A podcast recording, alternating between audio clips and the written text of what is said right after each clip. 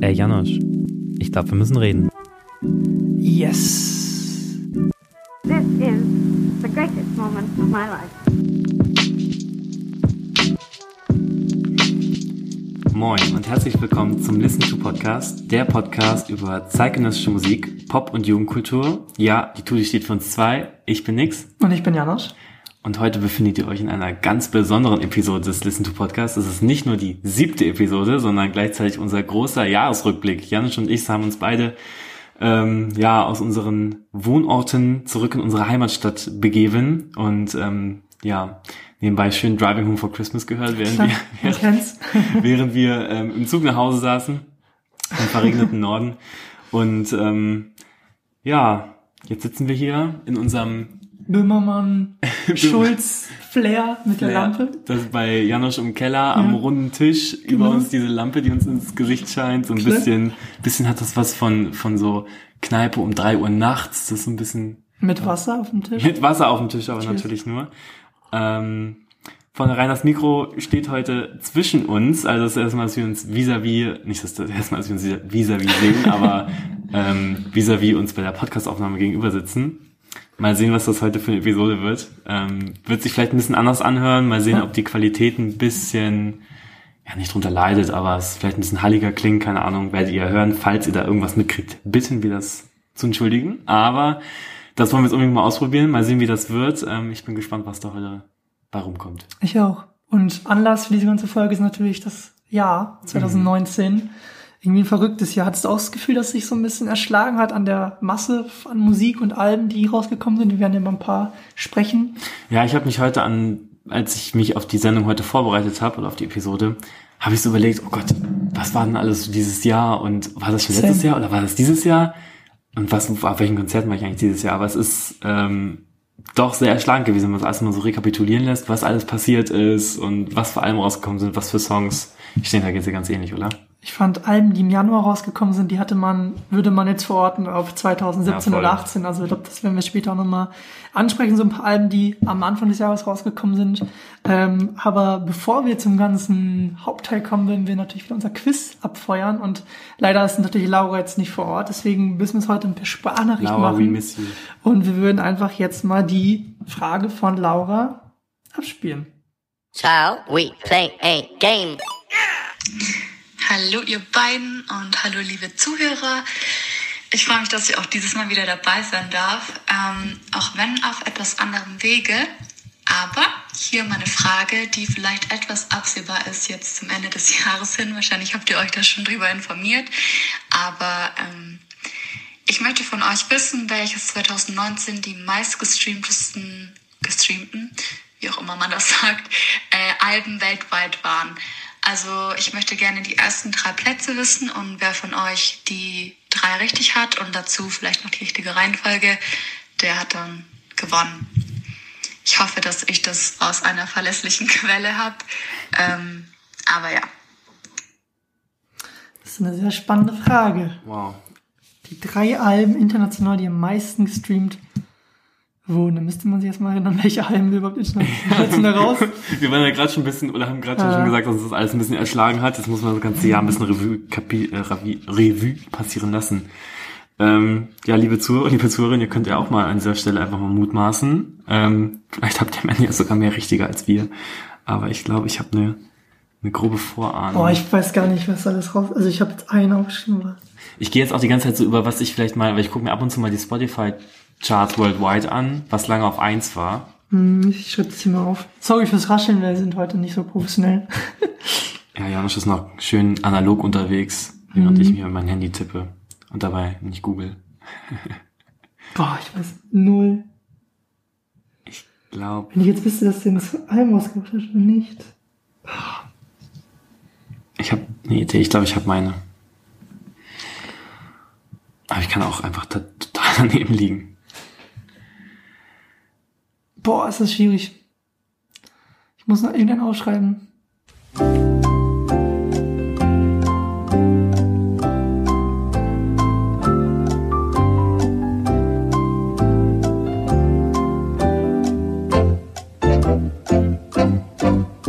Zwanzig Jahre später. Ja, okay.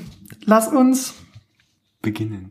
mit der Auflösung Wollen antworten. wir jetzt unsere sagen? Okay, sag du mal deine. Also ich habe ähm, Post Malone, Kanye und Billie Eilish. Billie Eilish ist sehr gut.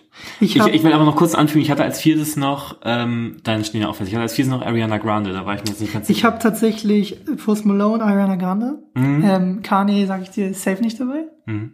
Und ich habe Taylor Swift, aber die hat gar kein Album rausgebracht, oder? Doch, Lover. Hat sie? Ich glaube schon. hab ich gut geraten. Simi ist mir gerade eingefallen. Okay, aber wir, das ist noch nicht so alt. okay, ich habe keine Ahnung. Ich weiß es wirklich nicht. Ich bin mir bei Post Malone ziemlich sicher. Mhm. Und bei Ariana Grande auch zum Beispiel gar nicht. Ich mache einfach, okay? Und nun komme ich zur Antwort. Ich bin gespannt, was ihr geraten habt, wer richtig geraten hat.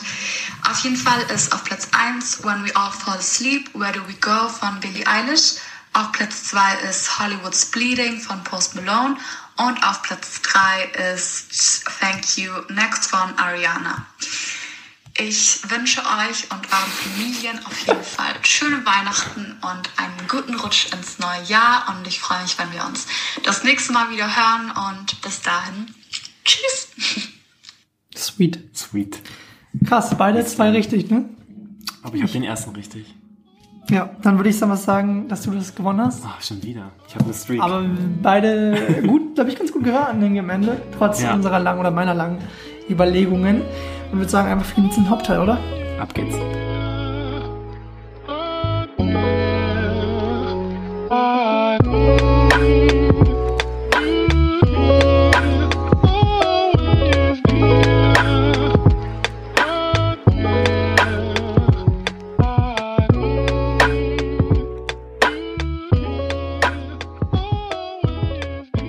Ja, da ich mehr Künstler wusste oder einfach den ersten Platz von, von den meistgestreamten Alben weltweit, darf ich jetzt auch anfangen, mein Mixtape des Jahres vorzustellen. Dahinter steckt folgende Idee. Seitdem wir den Blog 2016 ins Leben gerufen haben, stellen Janusz und ich zum Jahresende eigentlich immer unser Mixtape des Jahres vor, was immer aus 13 Songs besteht, weil wir finden, dass 13 Songs einfach so die ideale Länge für ein Tape sind, weil das ist so genau an der Stelle so, bevor es einfach ein bisschen too much wird und trotzdem kann es halt noch eine, String, eine Stringenz, eine Kontingenz, einen roten Faden verfolgen.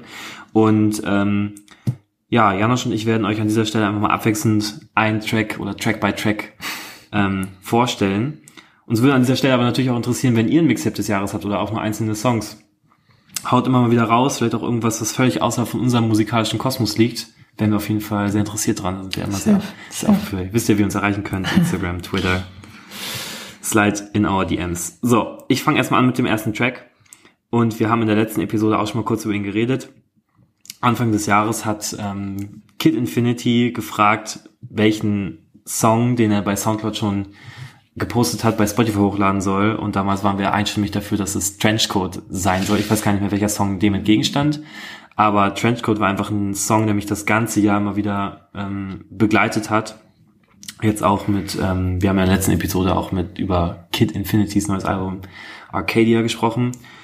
Und Trenchcoat ist davon halt so ein bisschen ausgekoppelt. Ich hatte überlegt, ob ich Trenchcoat oder Rose nehme und es ist jetzt im Endeffekt Trenchcoat geworden, weil ich finde, die Hook ist so ein krasser Ohrwurm geworden und ähm, die Reime gut gewählt, der Flow, Flow solide und wie ich das auch in dem Diffus-Artikel damals geschrieben hatte, hab Kid Infinity hat angedeutet, wie Deutschrap sich in Zukunft anhören kann und deswegen Platz eins in meinem, oder nicht Platz eins, sondern als erstes platziert in meinem Mixtape. Ist ein Hit, auf jeden Fall. Hit. Ist ein Hit, den man sich irgendwie immer wieder anhören will und muss dann auch. Ähm, mein, glaube ich, Song des Jahres sogar, oder den ich wahrscheinlich auch am meisten gehört habe, laut äh, Spotify Wrapped, äh, ist äh, Mayan Crow 1975. Muss dazu sagen, was war am Anfang so ein bisschen so ein Grower. Also ich habe das erste Mal das Video gesehen und war, war so, hm, ähm, ist gut, aber irgendwie bin ich nicht so richtig mit dem Song warm geworden. Und dann ähm, hat sich der Song, der glaube, der kam ja sogar im Mai raus, also kurz vor dem Sommer. Und dann hat er im Sommer hat er sich so richtig Ja, entwickelt zu so, einem, zu, zu so einem Soundtrack für die Zeit, äh, die man da äh, verbracht und erlebt hat. Und ich fand es auch interessant, dass Mayan mit so einem Riesenknall, also ich glaube, davor kam nie da raus, mit den Jugglers zusammen. Mhm. Also der Song war schon draußen. Und dann kam dieses Feature halt raus und ähm, war so ein Riesenknall, er war auf der Bildfläche so äh, da und auf einmal sprachen alle Ja. über Mayan. Und ich finde es auch krass, äh, wenn man guckt, wie der Song entstanden ist. Ich glaube, der ist dadurch entstanden, dass Mayan Crow einfach über Umweg die Skizze zukommen lassen hat und auf Locker Easy haben, haben die das dann ähm, zusammen sozusagen finalisiert und das hört man irgendwie auch im Song, dass äh, diese Smoothness da irgendwie voll voll zu hören ist. Also auch die Hook zum Beispiel, die man am Anfang gar nicht versteht, entwickelt sich dann halt immer mehr und man, ja, ja man, man fühlt es dann immer mehr und Crow bewies jetzt auch schon wieder mit Mayan, dass ähm, er ein Händchen hat für Leute, die, die, ähm, die vielleicht so ein bisschen die Zukunft, äh, äh, die, die Zukunft erklingen lassen. Ja, die nur eine neue Ära etwas prägen. Safe, safe. Also deswegen cool. mein Song des Jahres wahrscheinlich sogar 1975. Hat mich auf jeden Fall auch das ganze Jahr begleitet. Mein zweiter Track ist ähm, ja ein Track, der mich so ein bisschen durch, nicht nur ein bisschen, der mich sehr durch den Frühling begleitet hat und dann mich dann auch noch in den Sommer weiter verfolgt hat, so wie die ganze Band eigentlich dieses Jahr. Äh, von Jeremias, der Song Alles. Ähm, finde ich auch, also war so der erste Song, den ich so richtig von dem mitbekommen hat, habe und ich finde auch der äh, stärkste von dem Tape ähm, Du musst an den Frühling glauben. Sehr starke Band, auch so ein bisschen aus, aus Hannover Hood. So Represent Your Local Dogs und ähm, ja, mega cooler Indie-Band-Flair und ähm, die Jungs stehen da so total hinter. Ähm, durfte auch in diesem Jahr den ein Bandmitglied, den Olli von, von den Jeremias kennenlernen. Äh, super korrekter Typ, äh, Typ, oh Gott, super korrekter Typ. Äh, Shoutout an dich an dieser Stelle und ähm, auf jeden Fall supportive. Ich bin gespannt, was da dieses Jahr noch, äh, im nächsten Jahr oder im nächsten Jahr noch kommt. In diesem Jahr, das haben sie ja beschlossen mit Grüne Augen lügen nicht. So ähnlich heißt der Song, glaube ich. Ähm, auch nochmal ein cooler, ein cooler Ausbote des Jahres. Es ist halt tatsächlich also winterlich. Was ich eben, was ich witzig fand, ist, dass als ich mit Olli gesprochen habe, dass er mir gesagt hat, dass die Tracks an sich oder das ganze Konzept gar nicht so auf den Jahreszeiten beruht, sondern dass das eher so zufällig entstanden ist. Ich meine, das Album heißt Du musst an den Frühling glauben, dann gibt's den Track Sommer auf dem Album und dann gibt's auch den Track Wenn Blätter fallen. Also es hat ja schon so diese, diese Jahreszeiten-Thematik, aber das ist ursprünglich gar nicht so geplant und trotzdem hat es sich irgendwie zu so einem roten, roten Faden, allein auch schon von der Track-Anordnung auf dem Tape meiner Meinung nach ähm, ja sortiert. Ähm, super durchdacht, wie gesagt, ich bin gespannt, was da noch kommt deutsche Indie-Landschaft hat Hoffnungsträger.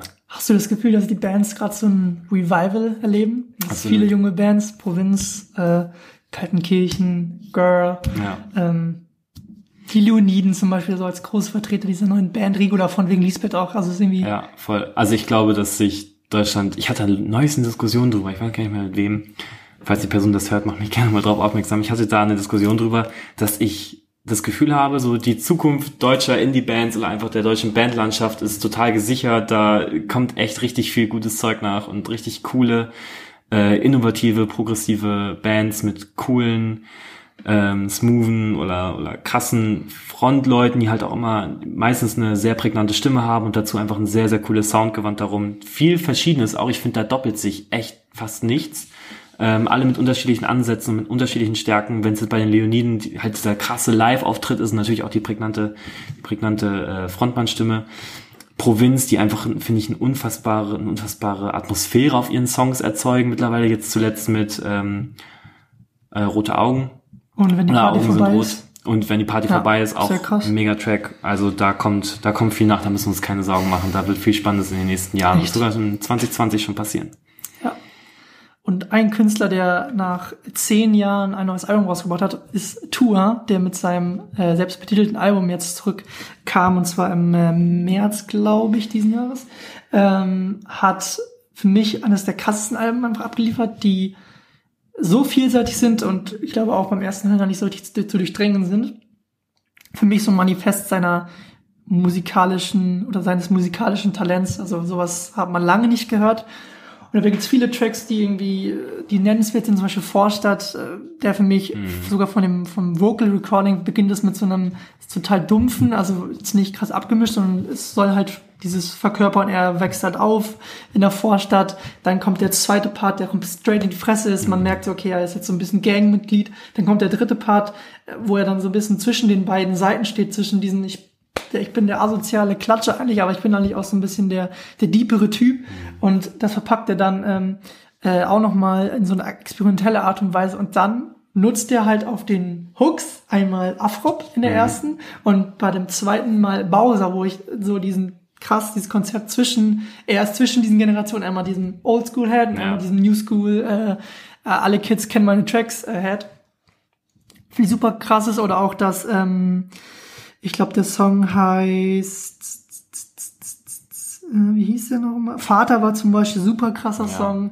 Ähm, und auch dieser Song, ähm, der sich anhört, als würde man gerade unter Wasser sein. Tiefblau. Tiefblau, Mhm. der so, man taucht wirklich in die Klangwelt rein und sowas. Also es taucht ein, ist hier wirklich das perfekte, die perfekte Beschreibung. Und ein Song, der für mich so ein bisschen im Kopf geblieben ist, wahrscheinlich auch, weil es auch zu den poppigen Nummern Ja. zählt, ist Dana. Äh, einfach dieser Ansatz, so diesen Anti-Pop zu machen, beziehungsweise jetzt nicht diesen Pop von der Stange, sondern so ein bisschen Pop, der im Radio laufen kann, aber dann trotzdem auf mehreren Ebenen äh, irgendwie zu schließen ist. Und das fand ich, hat Tour hier wirklich brillant gemacht. Und ich finde es auch geil gerade, dass Tour so viele Songs rausbringt. Und ich glaube, du hast auch einen Song von Tour äh, mit in deinem Mixtape, wenn ich das Yes, ich habe mir äh, von Tour, was jetzt nicht auf dem auf dem Tape drauf war, aber ich habe mir Ford ausgesucht, ähm, weil ich finde, es ist halt dieser super krasse Kontrast ist. Also was Tour, was du ja auch gerade schon beschrieben hast, dass Tour ähm, viel mit mit Klangwelten spielt oder dann auch mal so einen ganzen Song konzeptioniert und an dieser Stelle hat er sich ja Produzenten Hilfe gesucht eigentlich, um noch einen anderen Sound zu verkörpern. Ford ist halt so ein Track, der halt tatsächlich sehr ja nicht balladenhaft, aber sehr deep und sehr mit sehr vielen mit sehr vielen Gefühlen anfängt und wo dann in der ersten Hook ähm, dann schon mal das erste, die ersten Vorklänge von so einem leicht Techno-esken, mit dem Begriff müssen wir jetzt ein bisschen vorsichtiger sein. Shoutout Theresa. Shoutout Theresa. Ähm, und dann, dann fängt in der ersten Hook kriegt man schon so einen leichten Unterton davon mit, aber weiß noch nicht, worauf der Song hinaus will. Und das ist halt das Spannende, dass dieser Song halt über den ganzen, über den ganzen Weg hinweg, der er, den er abgespielt wird, interessant bleibt. Man weiß bis zum Schluss eigentlich nicht, wo der hin will.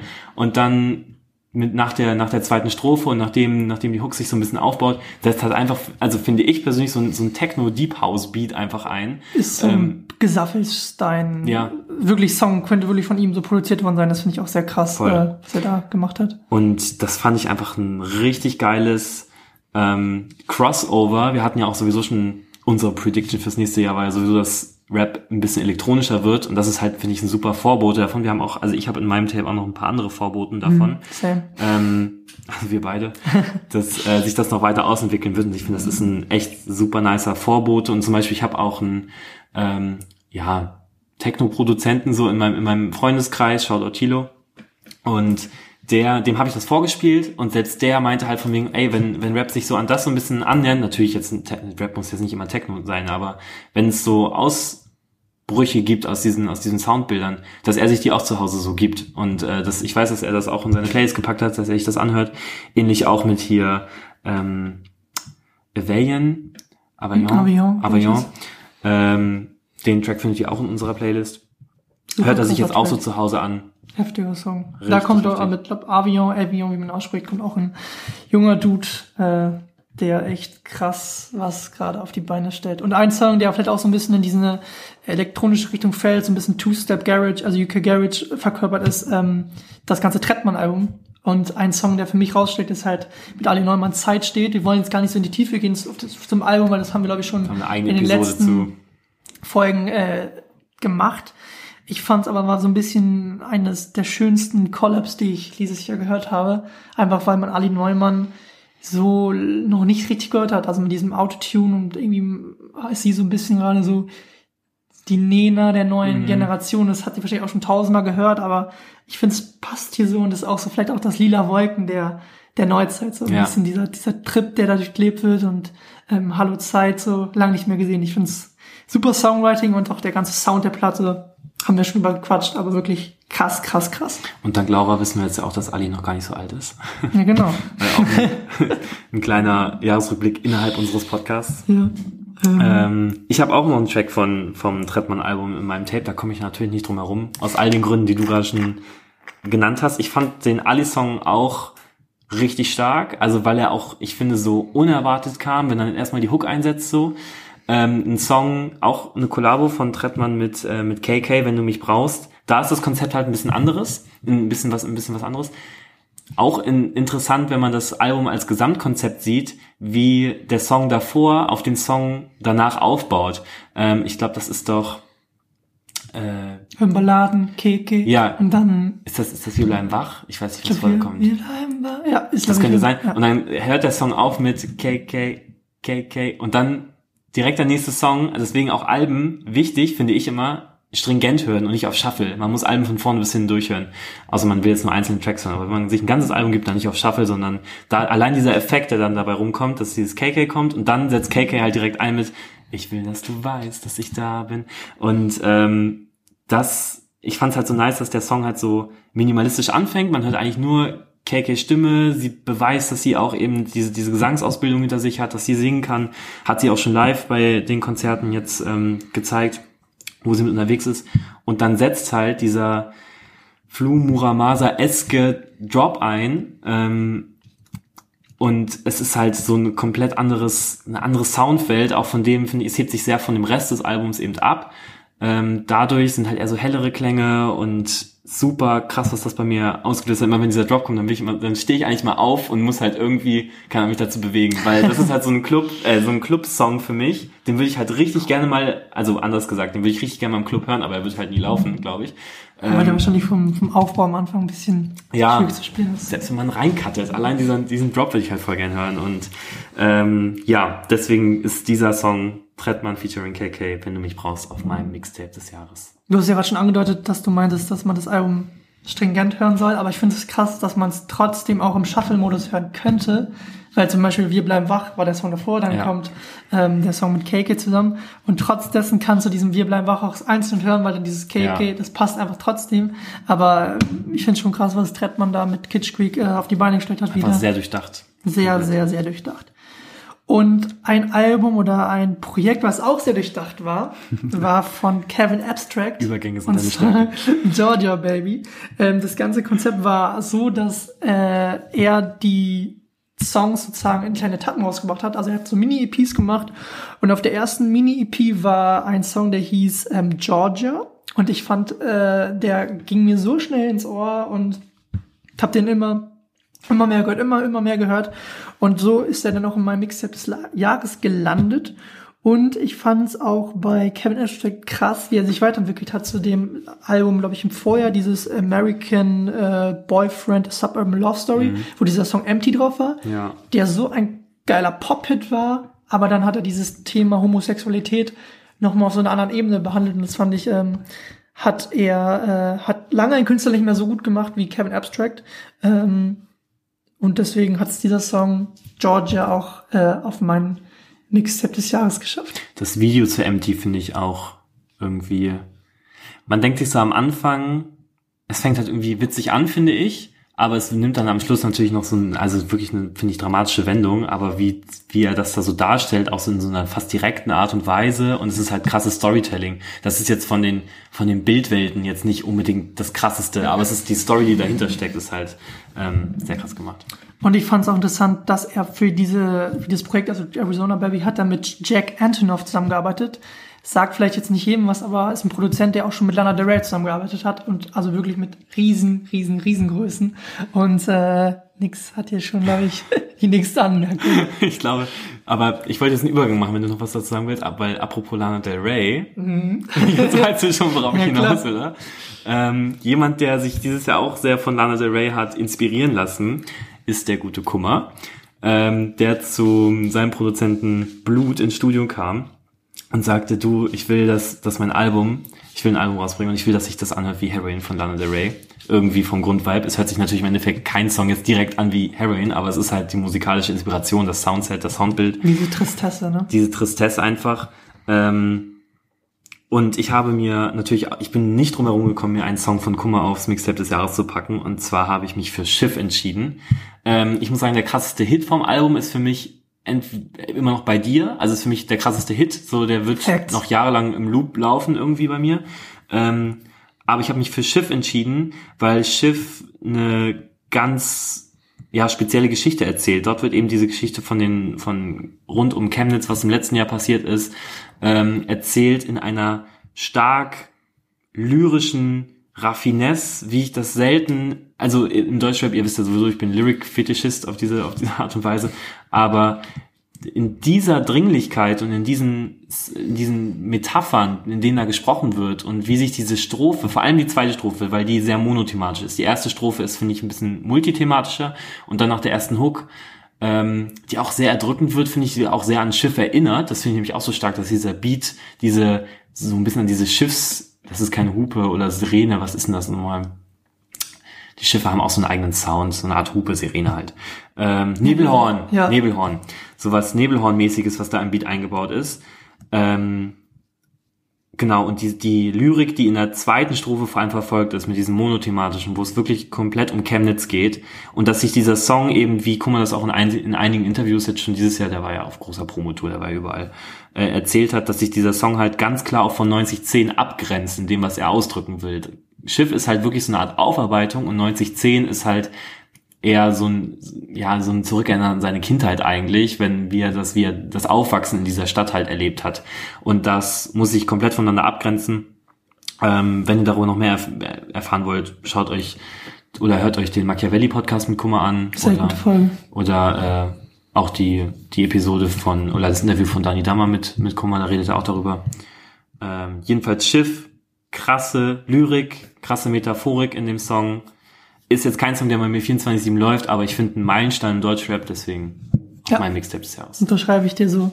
Ich fand auch schon angesprochen, Chemnitz 1910 hast du gerade angesprochen. Chemnitz hieß früher Karl-Marx-Stadt, Ja. Postleitzahl 1910. Und ich finde es krass, wie er den Ansatz wählt. Es gibt bestimmt unzählige Tracks, die sich irgendwie über rechtsradikale ähm, Menschen Spinner. beziehen, Spinner beziehen, die in eine bestimmte Ecke drängen. Er macht es auch, er bringt das auf eine neue Ebene. Er, er sagt hier ganz klar so, hm, er bringt den Twist halt damit rein, dass er gar kein Mitgefühl hat. Er sagt dann sowas, ich habe hier gar, gar kein Gefühl von Triumph. So, du bist jetzt das arme Schwein und du hast mich früher geklatscht oder du hast Leute geklatscht in meinem Umfeld. Er hat ja auch, glaube ich, mal gesagt, dass das jetzt kein äh, Bekannter von ihm war, sondern etwas älterer, da jetzt auch das bestimmt so 10, 15 Jahre Unterschied waren. Aber das finde ich halt krass, wie er da den Twist reinbringt und wie du schon meinst, die musikalische Ebene mit Blut. Dann ist im Song ähm, rappt er, glaube ich, irgendwas mit Blut. Das, da tropft das Blut auf den, auf Ja. den, auf die, die Straße und dann äh, setzt halt diese Blutsirene ein, also dieses Signature Sound. Das finde ich jetzt wieder so eine neue Ebene. Und wenn man jetzt überlegt, das Album ist, glaube ich, zu großen Teilen in Bluts Wohnung, äh, Zimmer entstanden. Also wirklich jetzt nicht das hochwertige Studio. Und daran merkt man, dass der Ansatz, das Kummer-Album ist irgendwie richtig groß geworden, also Kiox. Ja. Aber dass die, das mit dem, was sie reingegangen sind, glaube ich, da hätten die niemals damit gerechnet. Und ich fand es auch krass, dass Kummer äh, Blut diese, dieses Vertrauen geschenkt hat, weil Blut, äh, klar, hat für Casper ge- produziert, äh, aber hatte jetzt noch nicht diesen, diesen äh, Effekt. Und ich finde, Blut hat jetzt mit Kiox so ein bisschen auch sein, seine Messlatte so hochgelegt. Und deswegen äh, fand ich äh, Kiox an sich, haben wir, glaube ich, schon so viel drüber gequatscht, Schiff auch. Gibt's auch eine eigene Folge Äh, zu. super, super, super krass. Also 9010 auf deinem Genau, auf 1910 deinem befindet sich auf meinem Mixtape des Jahres. Mixtape des Jahres. Okay, dann zum nächsten Platz. Ich überlege, womit ich weitermache. Ich mache einfach mal direkt weiter mit meiner letzten, stimmt das, mit meiner letzten Konzerterfahrung? Ich muss kurz überlegen, ob das stimmt. Ich denke schon. Ich glaube auch. Von wegen Lisbeth. haben wir in diesem Jahr äh, Sweet Lily 93? 93 oder 96? 93. 93 at hotmail.com rausgebracht. Hast du schon in der letzten Episode gefragt? ich werde es mir auch nicht mehr merken. Ach, das war nicht so wichtig. ähm, um zahlreiche witzige Promo-Aktionen herum dieses Album, dass es diese E-Mail-Adresse ja tatsächlich gibt und dass man dort tatsächlich mit den Lisbeth schreiben kann und dass es da halt auch manchmal so Verlosungen gab oder nicht direkt mit den Lisbeth, sondern vielleicht mit dem Team, die dahinter steckt. Ähm, Shoutout Landstreicher.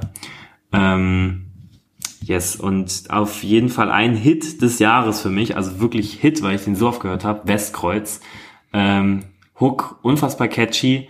Ähm, das Album, wie wir auch schon in einer einzelnen Episode erzählt haben, ähm, ja, konzipierter, nicht so hitlastig und Westkreuz sticht für mich da eben aus diesem Album heraus, weil es so ein krasser Hit ist.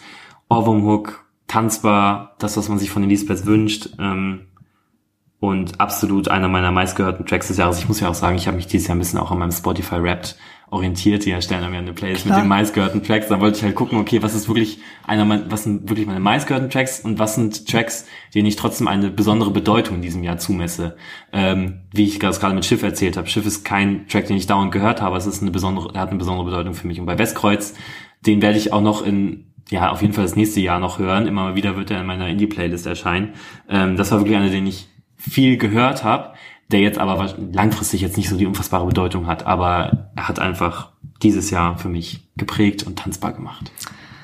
Ich kann dir dazu jetzt gar nicht so viel sagen, weil ich nicht der größte von Wegen Lisbeth-Fan bin und glaube, du ich weiß. hast auch einen Künstler, der in meinem Mixtape vorkommt, von dem du nicht so der größte Fan bist, beziehungsweise deren Musik nicht, die du nicht so oft auf Rotation hörst, und zwar ist es Frank Ocean in My Room. Ähm, nach DRL haben wir auch in der letzten Episode besprochen, der mit Boys Neues entstanden ist, kam dann jetzt, glaube ich, vor kurzem, ich glaube im November kam dann in My Room raus, der nochmal so eine bisschen andere Richtung ging, der so ein bisschen mehr nach vorne ging und diese Art von, oder diese Art von Musik finde ich bei Frank Ocean eigentlich immer so mit die spannendste, ähm, weil er es dann geschafft, so beide Welten zu, zu kombinieren und deswegen hat's in My Room von Frank Ocean auch in meinen Mixtape des Jahres geschafft.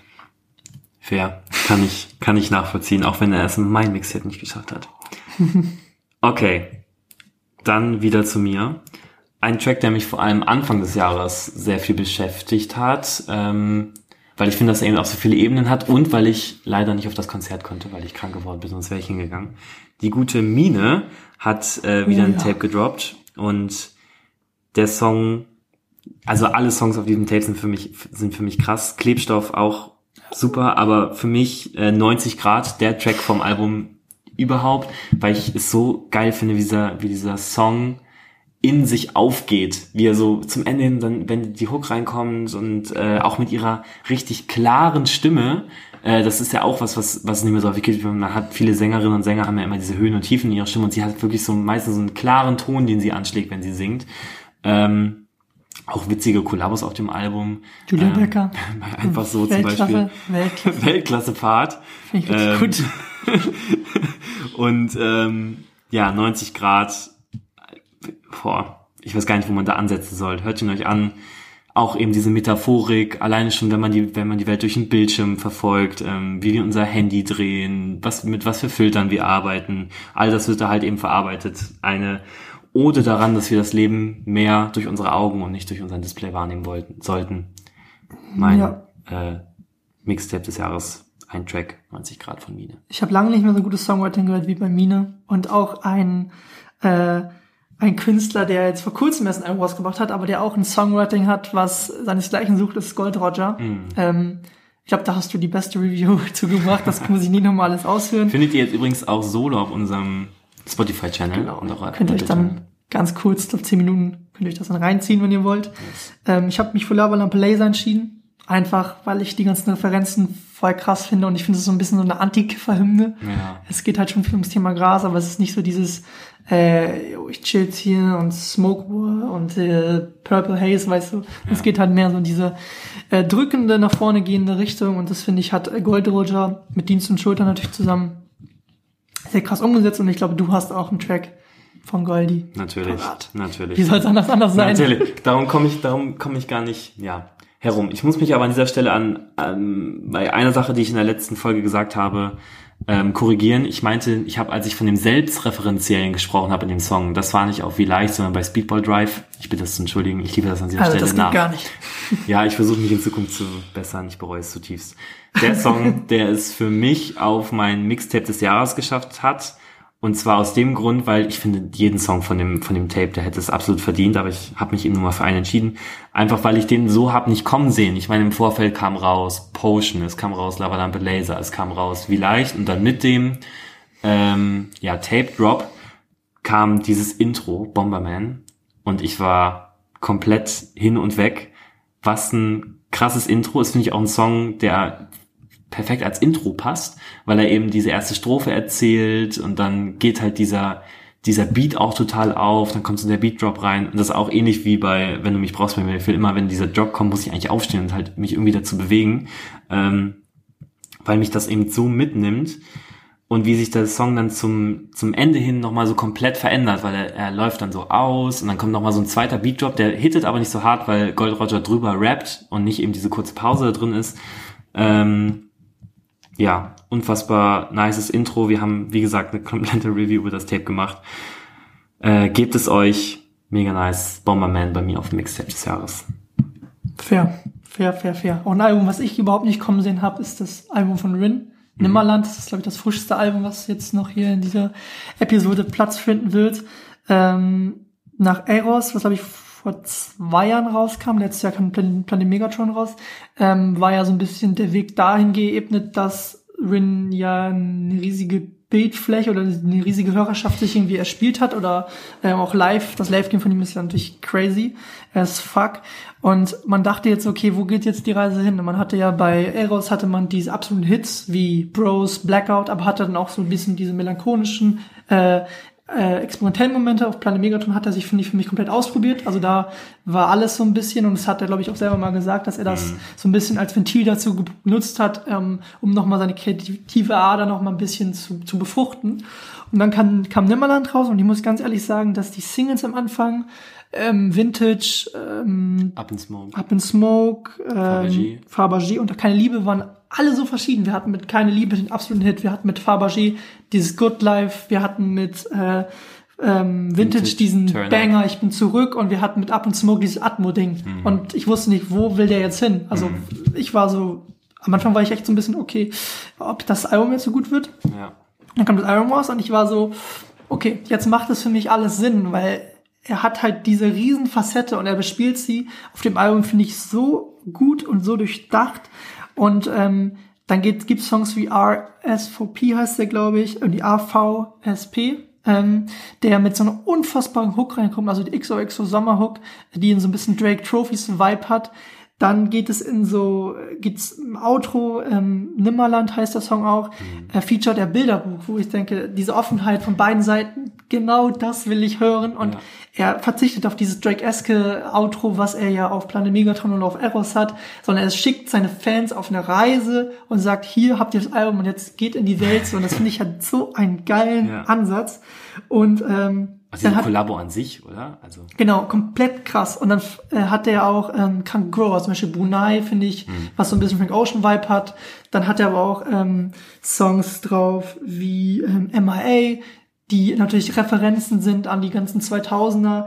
Dann äh, gibt es Songs wie Nirvana, klar, Nirvana, Referenz Kurt Cobain, offensichtlich. Dann äh, sample er aber am Ende des Songs einen Song von Rio Reiser, und zwar den Junimond-Song, wo ich mir denke, wie krank ist das bitte? Also wie, welche Gedankengänge welche, sind da? Welchen Prozess hat es da gegeben? Und das für mich und einer der Songs, der so ein bisschen alles kombiniert, also dieses diese krasse melodischen Ansätze, dann aber auch im Songwriting super krass on point ist Alien, ähm, der bei mir die ganze Zeit hoch und runter läuft. Und ich glaube, der mautert sich auch gerade so ein bisschen so zum ähm, geheimen Hit des mhm. ganzen Projekts. Und ich finde, Rin hat einfach es geschafft, dieses Gefühl, äh, was er selber gesagt hat, dieses Gefühl, ich werde jetzt erwachsen. Mhm. Ähm, ich habe noch die Leichtigkeit, aber ich habe auch schon so diese Ernsthaftigkeit in meinen Songs drin. Und ich finde, das bringt er für mich so on point. Und die Singles machen für mich dadurch immer mehr Sinn. Und ähm, deswegen ist Limmerland auch, das kann ich an dieser Stelle schon sagen, mein Album des Jahres, weil Rin hat mich damit komplett überrascht und abgeholt. Ich hätte nicht gedacht, dass es in so eine gute Richtung geht. Krass, okay. Ich denke mal, über Nimmerland werden wir dann später noch mal ein bisschen äh, sprechen. Ich habe dazu auch noch ein bisschen was zu sagen. Aber dazu später, weil Rin es äh, nicht in mein Mixtape des Jahres geschafft hat. Aber an späterer Stelle dazu noch mal mehr. Okay, nach dieser krassen Review, die wir eigentlich auch schon wieder rauscutten können und dann äh, als Einzel, als Solo-Ding, als Solo-Ding spielen können, ähm, komme ich mal zu einem weiteren Track von einem Künstler, den wir heute schon gehört haben, der wieder in diese elektronische Richtung geht. Ähm, Tag ein, Tag aus von Mayan. Ich glaube, einem der Newcomer des Jahres, wie gesagt, mit 1975 sich irgendwie so auf die, auf die Landkarte gesetzt und dann kam mit Tag ein, Tag aus, ähm, kam so ein krasser Nachbote dessen, was der Junge alles drauf hat. Der kann nämlich nicht nur singen, sondern der kann auch irgendwie ähm, sich geil mit elektronischen Beats eher so ja, kombinieren, da was, da was dann Mehrwert draus schaffen, eine Symbiose erzeugen. Tag ein, Tag aus dann ja auch noch in etlichen anderen Versionen erschienen, ähm, als Akustikversion, die äh, Janosch ja so feiert. Ich auch, also der kann da, der zeigt mal, wie der krass er drauf singen kann. Ich kann mir das jetzt nur nicht andauernd anhören. Ähm, dann jetzt die Afro-Trap 3.0 Ballade mit äh, KK zusammen und ähm, den Jugglers. Ja, oftmals, oftmals gesampelt. Ich glaube, es ist auch so ein Ding, was Maya noch viele, viele Jahre begleiten wird, dieser Song, und auch ein Vorbote für diese Elektronifizierung des Deutschraps. Ähm, vielleicht fürs nächste Jahr, Tag ein, Tag aus auf mein Mixtape des Jahres. Ja, fair. Der Song ist super krass, feiere ich auch noch extrem ab. Ähm, man sieht ja Maya ein krasses Spektrum, was er da bedient und äh, eine, eine Crew, die du, glaube ich, im letzten Jahresrückblick, beziehungsweise für die Prediction, hast du BRZ erwähnt. Ja. Und das ist ja alles wahr geworden. Ich glaube, das haben wir auch schon tausendmal erzählt, so im Spotlight und spielen Splash, 12.000 Kids, die komplett abdrehen. Beim Spektrum so Secret Headliner eigentlich, also Safe. der, der Day Session irgendwie. Jeder ist da mit BHZ, haben wir auch in dem Artikel geschrieben, ähm, beim, beim Heavy Rotations auf dem, auf dem Blog. Es war das, was vor zwei Jahren das Trettmann-Shirt war, war dies Jahr das BHZ-Shirt Ja. auf dem Spektrum, der Ja, Merch. ja, schon Unfassbar. Und ich find's krass, wie unterschiedlich die Charaktere da sind. Wir haben mit Monk so einen, der diese Gefühl von Sachen bringen kann, aber dann auch nochmal so diese extrem Turn-Up-Hymnen. Dann Ja. haben wir Dead Dog, der super experimentell auch verkunstet rangeht. Dann haben wir Iron Miles. Schaut dann Liam, mit dem habe ich super viel über Iron Miles geredet, der krasse Autotune-Hooks äh, bietet, auch mit Game Over für mich eines der underratedsten Tapes im ganzen BRZ. Cosmo, War mit Cosmos, Monk zusammen, ne? Genau, das war Ja. mit Monk. Dann haben wir Big Pat, der einfach äh, für mich in so eine, Stimme. der nochmal so eine ganz andere äh, Sparte bespielt und glaube ich für ganz, ganz viele andere Leute nochmal ähm, eine Identifik Identifikationsfigur ist. Mhm. Und dann haben wir, glaube ich, noch so ein bisschen so den, ich will es nicht sagen, den, den auch einer so, der in, in der Front Row steht, ist ähm, Longus Mongus. Und er hat ähm, auch sein Debüt, ich würde es eher ein Mixtape bezeichnen, Album finde ich ein bisschen zu krass, ist ähm, Komma klar, kam ähm, ich glaub, im Februar, im Januar raus, also Anfang des Jahres. Und er dort ist äh, der Song Grey Goose zu finden, der es in meinen Mixtape des Jahres geschafft hat, der einfach so ein bisschen äh, eine Party-Nacht, äh, eine Party-Session behandelt, aber auf eine ganz andere Art und Weise. Jetzt nicht in diese extrem Turn-Up-mäßige Richtung, äh, sondern so ein bisschen atmosphärischer. Und dann hat er natürlich auch die mit einer der geilsten Line des Jahres, Mische 80, 20, 80, Schnaps 20, gar, Gar nichts. Ist für mich krass. Und deswegen hat ähm, dieser Song von Longus Mongus äh, auf mein Mixtape des Jahres geschafft. Ein Wunder, dass die Line es nicht in das unkommentierte Zitat geschafft hat. Du fuck. Ähm, ja, wenn ich, ich hatte auch lange Zeit überlegt, ob ich einen Song von Komma klar mit ins Mixtape nehme. Es wäre bei mir in dem Fall, wenn dann Rosmarin geworden, könnt ihr euch auch nochmal geben. Hat es jetzt nicht aus Mixtape geschafft, aber auch nochmal was ganz anderes. Nochmal Genau. eine ganz andere Facette von sich. Eher so, so was Romantisches. Das war, war ähm, echt nice. Ich find's krass, wie es, du glaub, führst gleich nochmal aus beim anderen Song, aber ich find's krass, wie melodisch dann oder wie, wie auf Textebene die Jungs irgendwie spielen mit Bildern. Also zum Beispiel bei Dead Dog sieht man es auch ganz oft, er spielt mit dem Bienenbild. Dann haben wir Longus Mongus, der äh, auch gerne mal so Parts kickt ähm, mit ähm, in die Bolle oder äh, keine Liebe für Nazis. Und ich finde es Ja. krass, in welchen sprachlichen Richtungen sie sich dann bewegen. Natürlich ist es alles mal, mal plakativ, aber manchmal geht es dann auch in so andere Ebenen, vor allem bei Dead Dog, das wollte ich noch mal erwähnen, geht es dann noch mal in so ganz andere Sphären rein. Und die ganzen Einzelkünstler, über die wir gerade gesprochen haben, wo ich es übrigens nebenbei richtig nice finde, dass die eben auch noch so Solo-Projekte haben, ähm, kommen unter dem Namen BHZ zusammen und die haben in diesem Jahr als Gruppe dann auch mal ein Album gedroppt. Ähm, 3062. und 3062. Und mein Favorite Song davon, aber auch finde ich einer der Hits des Jahres, San Pellegrino. Das ist so heftig. Auch Da kommt das, glaube ich, mit der Bolle vor, ne? Ja, da kommt das Hasch Und- auf die Bolle oder Oder sowas. noch keine Liebe für Nazis. Ja, das lieb kommt ich, auch. lieb ich. Ist auch echt nice, die, weil es gibt nicht so viele Tracks davon auf dem Album, ich glaube genau zwei oder drei, wo alle auf einem Track sind, weil davor ist es ja immer so ein bisschen segmentiert, dass mal der eine, mal der andere wie so ein Part hat. Und bei dem und bei So leben kann. So leben kann, dass die Line mit dem Esel drauf von, Ja, von, von, äh, von Longus. Ich glaube, das, auch gute Line. gute Line.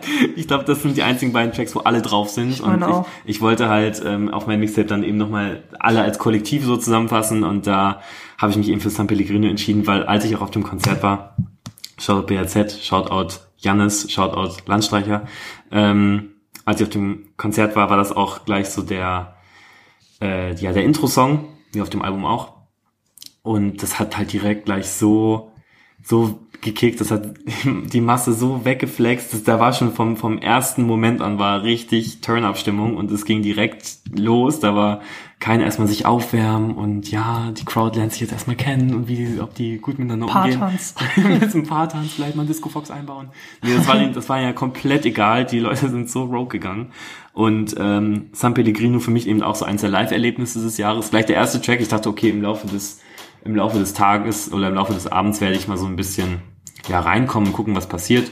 Aber das war halt, das war halt schon direkt ein krasses Intro und einer der Hits des Jahres für mich, wie gesagt, San Pellegrino.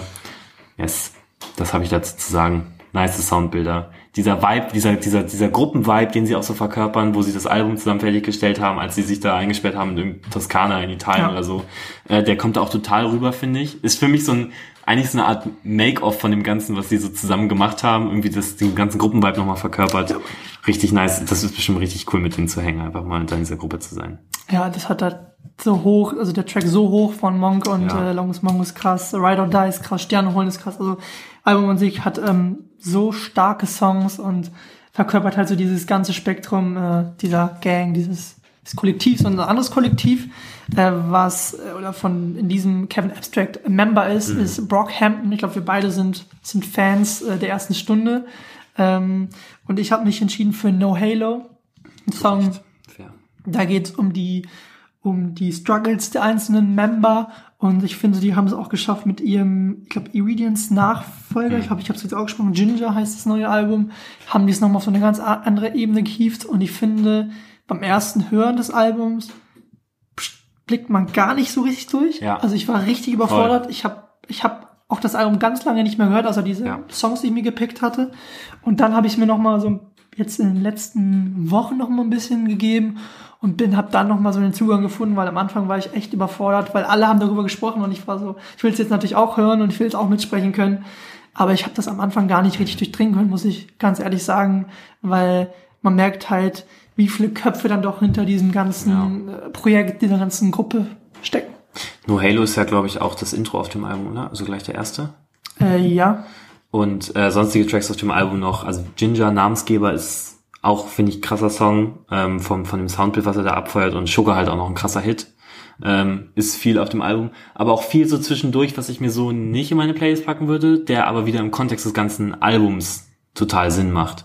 Und ähm, ja, finde, da haben sie sich auch musikalisch nochmal gut von Iridescence ja. äh, vielleicht sogar noch mal ein bisschen abgegrenzt, weil es finde ich schon was anderes ist, aber immer noch experimentell. Ähm, ja, hätte auch auf meinem Mixtape des Jahres Platz finden können. Ich habe mich dann aber gegen Sugar entschieden, aber nur Halo. Ich fand auch den Love Me for Life Track gut. Also ist auch ein Hattest- Hattest du nicht auch If You Pray Right in deiner Story oder war das gestern Love Me. Love Me? Ja, Okay. Fand ich sehr krass. Okay, Was hast du noch so? fair enough. ich habe noch auf meiner Liste, bleiben wir mal im, ähm, ja, im Ami-Universum, eine weibliche Künstlerin oder eine Künstlerin, die mich dieses Jahr auch schwer beeindruckt hat, in dem, wie sie wiedergekommen ist und was sie für eine Attitude versprüht, ist Princess Nokia. Oh ja. Und äh, da hat es auf das Mixtape des Jahres bei mir Balenciaga geschafft. Ich finde es so fett, was sie für eine Attitude auf diesem Song verkörpert. Diese I don't give a shit und es ist mir so egal, wie sie über ihre, über ihre Outfits rappt und das verpackt sie auch in so nice Lines irgendwie. Ähm, looking like a Millie, but it only costs 20 und es ist so, die verkörpert es auch in dem Video, wie sie mit dieser völlig übersizeden Jacke da so ankommt. Völlig crazy, das passt auch super gut zusammen. Ähm, hat für mich eben so auch eine der Attitude-Trägerinnen des Jahres. Ich finde es richtig cool, wie sie, wie, wie, wie sie wiedergekommen ist, wie ich schon gesagt habe. Ähm, Sugar Honey Ice Tea auch schon ein guter Vorbild, aber Balenciaga konnte ich mir noch mehr geben. Der Beat knallt auch richtig geil und sie hat nochmal so eine etwas gechilltere Art auf dem Beat, nochmal was Neues. Auch ein Track, den ich mir halt im Loop gegeben habe eigentlich und den ich auch irgendwie immer auf jeder Party angemacht habe, wenn ich irgendwo war. Und jeder hat dazu irgendwie so geweibt, obwohl den Track niemand kannte nach. Das war so ein Track, da wurde ich danach mal gefragt, ey, wie heißt der? Ich will, ich will den in meine Playlist packen. Äh, so ein Track ist Balenciaga Tracks liebe ich, die du mal auf einer Party anmachen kannst und die Leute sind so manchmal überrascht. Also wenn du die Künstlerin dann kennst, dann bist du dann noch mehr Ja. überrascht, aber auch dann bist du so, ey, was ist das für ein Song, welche Künstlerin ist das? Ich fand auch das Vorgänger, glaub, so ein EP, A Girl Cried Red, ich glaub, Mhm. das kam letztes Jahr raus, das war ja noch ein bisschen mehr so diese Indie-Richtung, die da bespielt wurden, wo dann irgendwelche Lines drauf war, die ich richtig krass fand, irgendwie, ich über, übersetzt ins Deutsch so ganz, ähm, war irgendwie sowas mit, ich habe mein Herz auf den Boden geschmissen und das ist ganz viele Ja. Teile, ich glaube, Ja. Smashed My Heart in P oder Ja. irgendwie sowas. Super krass, ähm, und du meintest auch gerade schon diese, diesen, diesen Vibe, so ein Künstler, der für mich das auch irgendwie geschafft hat und da bin ich auch krass überrascht gewesen, ist Erdika mit Bernardina. Ähm, Erdika vor, ich glaube, fünf Jahren jetzt schon sein Debütalbum rausgebracht, bei Keine Liebe damals, bei Prinz Pi, und zwar Paradies. Ging halt viel um so äh, nach einer Party, nach einem Trip nach Hause kommen, dann die Schwere der, der nächsten Tage, der Zeit, aber auch Zukunftsängste, vielleicht aber auch Wünsche, die dann auf so eine ganz andere Art und Weise ähm, dargestellt wurden. Und das hat sich dann so ein bisschen weiterentwickelt. Dann kamen so diese Sachen wie Rap Underdog, die nochmal so ein bisschen diesen Untergrund-Rap repräsentiert haben. Dann kam, glaube ich, dieses Jahr noch ein Album raus. Ich glaube, das hieß Liebe. Ich weiß es gerade, sorry nicht. Ähm, wo er sich dann nochmal weiterentwickelt hatte. Und dann, ähm, guckst du gerade einmal nach? Ja. Okay, guck einmal, dass wir das, ich glaube, das hat so ein blaues Cover. Das war Voyage. nee, das ist die EP, genau. Aber mehr war nicht. Nee, dann, du musst du musst, glaube ich, auf alle Alben. Das sind beliebteste Neuerscheinungen aller Alben, sehe ich nicht. Warte kurz. Hier, Der natürlich noch. scheint auf. Warte. Genau, es hieß Liebe. Liebe hieß das Album mit diesem blauen Cover, auch ein krasses Cover. Äh, Finde ich auch krass, dass er da immer noch so drin steckt, weil er ja, glaube ich, Ah, ausgebildeter, Das war von 2018. genau, letztes Jahr Grafikgestalter ähm, war oder ist und ausgebildeter. Und ähm, dann kam jetzt dieses Jahr die Voyage EP. Und da war ich dann so, okay, krass, was passiert da jetzt gerade? Hat er, glaube ich, alles mit Danny Drama zusammen produziert. Und da war ich so richtig überrascht, weil das so super ähm, smooth daherkam, aber trotzdem mit so einer gewissen ähm, Ebene, die jetzt nicht so die, es war schon locker easy, aber trotzdem hat man zwischendurch mal diesen Moment gehabt, so dieses, ich wünsche mir doch eigentlich nur so ein Haus mit einem Bernardiner, Mhm. aber das ist auf so eine locker, coole Art und Weise ähm, halt dargestellt. Und ein anderer Künstler, wo ich das auch gerade so ein bisschen sehe, ist Olsen. Der hat ja vor Mhm. drei, vier, fünf Jahren dieses Ballonherz-Album rausgebracht, also Ja. wirklich Pop, Pop-Ethos so und auch Songs wie äh, James Dean. James Dean, ja. Oder Hollywood, mein Ja. kleines Hollywood, wo er so ein bisschen die Reise von, der, von dem Dorf in, in ähm, die Großstadt thematisiert auf so eine andere Art und Weise. Er bringt diesen Twist rein, so er hätte auch sagen können, ich ziehe ins äh, graue Berlin, aber er baut das wie so eine Hollywood-Story auf und ähm, sagt, ich, eigentlich will ich doch nur, dass alle meine alle Kids ein Autogramm von mir wollen, aber ich bin wie so, so wieder verscheppert im Berghain und er baut es halt auf so einer anderen Ebene auf und bringt es in so ein Pop-Konstrukt. Und ich finde, er hat es auch ein bisschen geschafft, jetzt zum Beispiel mit diesem Freestyle, Mhm. Der auch in unserer Playlist gerade ist, äh, bringt er gerade wieder so eine andere Ebene rein, macht viel do- do-it-yourself, wieder produziert, glaube ich, also fast alles selbst. Ähm, und ähm, ja, finde, das sind so zwei Künstler, die sich für mich gerade in so eine Richtung bewegen, wo ich krass äh, überrascht bin. Dass diese Künstler mich nochmal so abholen gerade. Ja, bei Olsen, ich glaube, Olsen Style hat man 2014 als Ray bezeichnet. Safe. Ähm, und ja, wohin das sich jetzt entwickelt, von dem hat man echt lange nichts gehört und wir haben öfter ja auch schon mal so, so darüber geredet, was macht er gerade eigentlich? Und der hat halt ganz, ganz krass viel Songwriting gemacht, glaube ich, für riesen Pop-Hits, die, Mhm. Okay. die er natürlich jetzt nicht nennen darf, wegen Ja. Vertrag, Vertragssachen. Aber ich glaube, da wurde die Miete halt ganz viel durch solche riesen Hits gezahlt. Und ich will nicht wissen, vielleicht hat er sogar an einem Helene Fischer Song mal mitgearbeitet oder an einem Max Giesinger oder an einem Mark Forster oder an einem XY. Welcher Rapper war es nochmal, der das gemacht hat? Alias? Oder wer hat mal bei Helene Fischer mitgeschrieben? Ähm, es hat auf jeden Fall ganz viel, Fabian Römer hat ganz viel Fabian mitgeschrieben, Römer? der auch sowieso ganz in der Mika-Album klingt Ja. natürlich war nach Ja. Fabian Römer. Ja. Aber gibt es natürlich so einige, Oder Motrip? Nee, wer hat denn geschrieben damals? ich glaube, Alias hat auch schon ganz, ganz, ganz viele Songs für Künstler geschrieben. Ja. Ja. Okay, ja, fair enough. Ähm, weg davon komme ich jetzt auf jeden Fall nochmal zu was zwar englischsprachigem, aber von einem österreichischen Künstler aus Linz, der gute Marvi Phoenix, hat in diesem Jahr einen großen Wandel durchgemacht. Und das hat er mit dem Song Bullet in My Heart, ähm, ja, versucht auf den Punkt zu bringen, sofern das irgendwie geht. Ja, krasses, krass, krasser Wandel dieses Jahr. Im äh, Diffus Interview bei Vier wegen Rap, damals noch ähm, ja als als als weibliches Geschlecht, als als Frau da gewesen. Ähm, und damals schon davon gesprochen, äh, dass in diesem Jahr vielleicht noch andere ja, Wandel anstehen, nachdem ja, er sich damals eigentlich als so lesbisch bekundet hat, dass er, dass er zumindest auf Frauen steht in seinem Ibiza-Video, ähm, wo er dann eine Frau geküsst hat. Und da haben, wurde schon in der Talkrunde geredet von wegen, ja, ist ja jetzt ein, ja, ein Outing gewesen und daraufhin Marvi so, ja, von wegen, ja, mal gucken, was dieses Jahr noch kommt und dann hat eigentlich, kam so aus dem Nichts dann plötzlich so von wegen, ja, ich äh, sehe mich eher in der Rolle des Mannes und fühle mich halt in der in der weiblichen Rolle nicht wohl und äh, werde deshalb ähm, ja meine Geschlechteridentität überdenken. Und Bullet in My Heart versucht das Ganze zusammenzufassen und ist eben wie gesagt, wie das vorhin auch bei Schiff war, kein Track, den ich halt im Loop gehört habe, aber ein Track, der dieses Jahr, glaube ich, viel gebracht hat, einen Meilenstein gesetzt hat, einfach, dass es äh, so einen Künstler im ja, Dach-Rap-Universum gibt, ist ja nicht zwingend deutsch, aber ähm, deutschsprachig, aber englisch, also deutschsprachiger Künstler, aber englischsprachiger Rap, Musik, ähm, untergebracht ist. Diversität in der ganzen Szene, ähm, im popkulturellen Zirkus. Freut mich riesig. Ähm, bin gespannt, was dann da für ein, für ein Album draus wird, der Nachfolger von Young Prophet.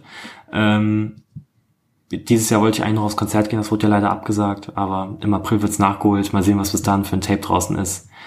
Ähm, ja, freue mich einfach, dass, dass Marvel diesen Schritt gewagt hat und jetzt mehr er selbst sein kann. Safe einer der wichtigsten Songs des Jahres. Sowohl für Ma Marvi als auch für ähm, den gesamten Kosmos, in dem Fall. wir uns hier bewegen. Ähm, auch ein Künstler, der auch auf Englisch äh, singt, rappt, aber eigentlich nicht ähm, in einem englischsprachigen Land aufgewachsen ist, ist ähm, Nougat. Nougat wurde am Anfang so ein bisschen als Pro Produzentenwunderkind betitelt, hat halt viele so Beat-Tapes gemacht und irgendwann sich dazu entschieden, aber auch äh, diesen Songs, den Beats, seine eigene Stimme zu schenken. Und ähm, er vertont eigentlich auf seinen ganzen Tracks so ein bisschen eine innerliche Zerrissenheit, äh, viel um Depressionen, Mental Health Themen.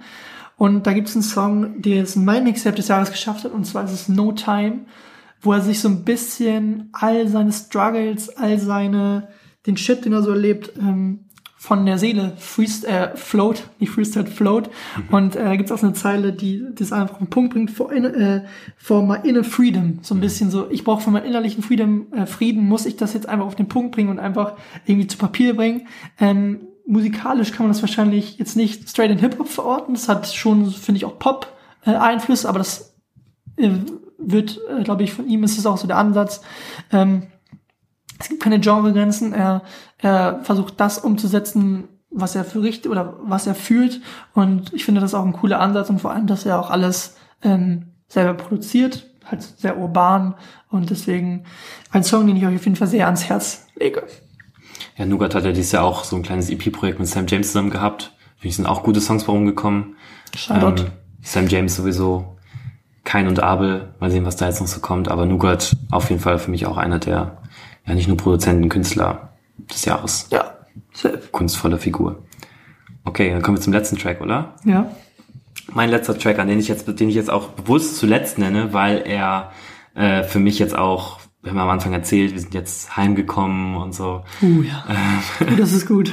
ähm, und da passt dieser Track halt perfekt zu, weil ich ja oftmals, da mache ich auch kein Geheimnis drauf, mit meiner Heimat immer so ein bisschen hadere, ähm, weil die für mich eben gewisse Sachen verkörpert, aber es ist halt trotzdem irgendwie Heimat und ein Song, der das für mich perfekt auf den Punkt bringt, ist Kein Ort von Madness featuring Materia.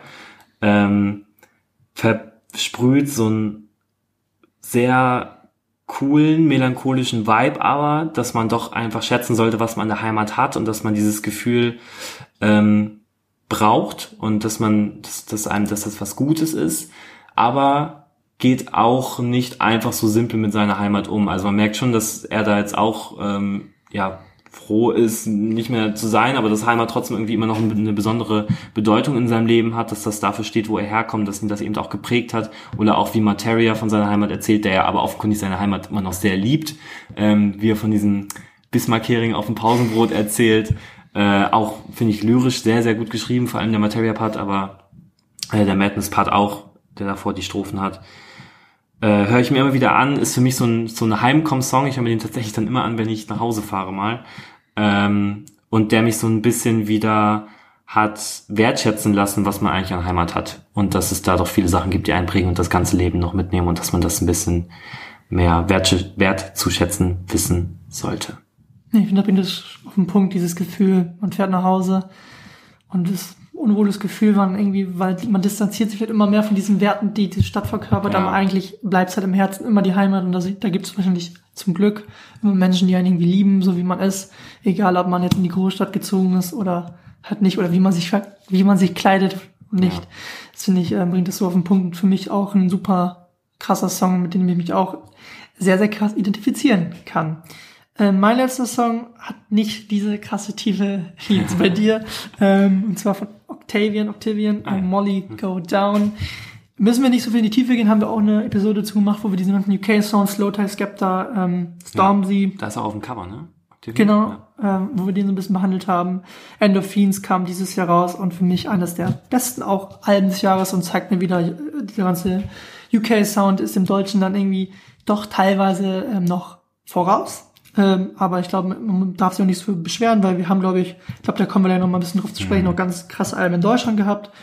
Und ich glaube, das schließt doch diesen Teil auch ganz gut ab. Das waren jetzt 26 Tracks. Und die findet ihr natürlich alle gebündelt in einer Playlist. Wir hatten es immer so, dass wir einzelne Playlists hatten, aber ich, wir finden, glaube ich, beide, dass das so ein bisschen mehr unser, unseren Kosmos beschreibt, in dem wir uns dieses Jahr bewegt, bewegt haben, haben den, wir, den wir gehört haben.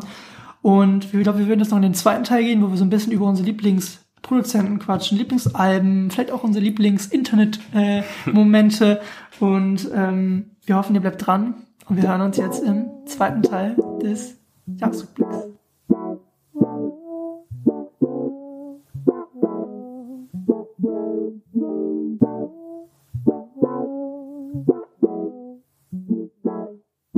Und dieses Jahr hat uns nicht nur ganz viele tolle Songs beschert, sondern auch extrem viele Alben, wie, glaube, wie wir am Anfang schon mal ein bisschen angedeutet haben, eine Vielzahl an Alben, die man, ich glaube, gar nicht in eine Episode reinbekommen würde, weil es so viele gute gab.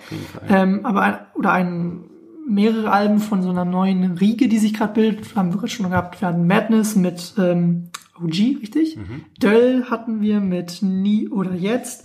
Oder auch äh, Jessen mit Y, die dieses Jahr alle ein Album rausgebracht haben und finde alle für sich haben da irgendwie was auf die ähm, irgendwie in einem Album Kosmos ähm, präsentiert, was man lange nicht mehr so gehört hat. Und vor allem das Yesin-Album fand ich krass, vor allem der letzte Song, ähm, der ist mir echt so ein bisschen, äh, da war echt so ein bisschen, ich muss jetzt nicht weinen, aber äh, der ging schon ein bisschen darum, so ein bisschen diesen, wo es darum geht, diesen kreativen Weg zu wählen, wenn sich die Familie ein bisschen so fragt, was macht der Junge da jetzt eigentlich gerade? Mhm. Und ähm, dann auch mit seinem Bruder, ähm, Audio 88, ähm, so diesen Weg einzu, äh, den Weg zu beginnen. Und das finde ich halt krass, wie er das auf diesem Album umgesetzt hat. Auch Abendland ähm, ist sehr krass gewesen. Ich finde auch das ganze Soundkonstrukt von diesem Yesin-Album super spannend, was ja. da was präsentiert wurde. Also ich finde, was diese drei Alben halt gemein haben, ist, dass sie uns immer irgendwie Gesprächsstoff, also sehr viel Gesprächsstoff außerhalb jetzt von nur Soundbild geliefert haben. Bei Döll zum Beispiel, weiß ich, haben wir auch viel über Hector Lavoe gesprochen. Ähm, oder über das ganze Album, als es rauskam, haben wir es, glaube ich, ja beide gehört, weil Döll ist immer so ein Künstler, den muss man erstmal so auf sich wirken lassen und das halt alles so erzählt, weil der halt auch vieles viele Wortbilder, sehr wortgewandt ist in, seinen, in, seinen, ja, in seiner Sprache, in seiner Lyrik. Bei Jessin war es halt eben dieses Abendland-Ding, worüber man sich auch viel unterhalten hat. Und auch sonstiges, wo er eben viel in Erscheinung getreten ist.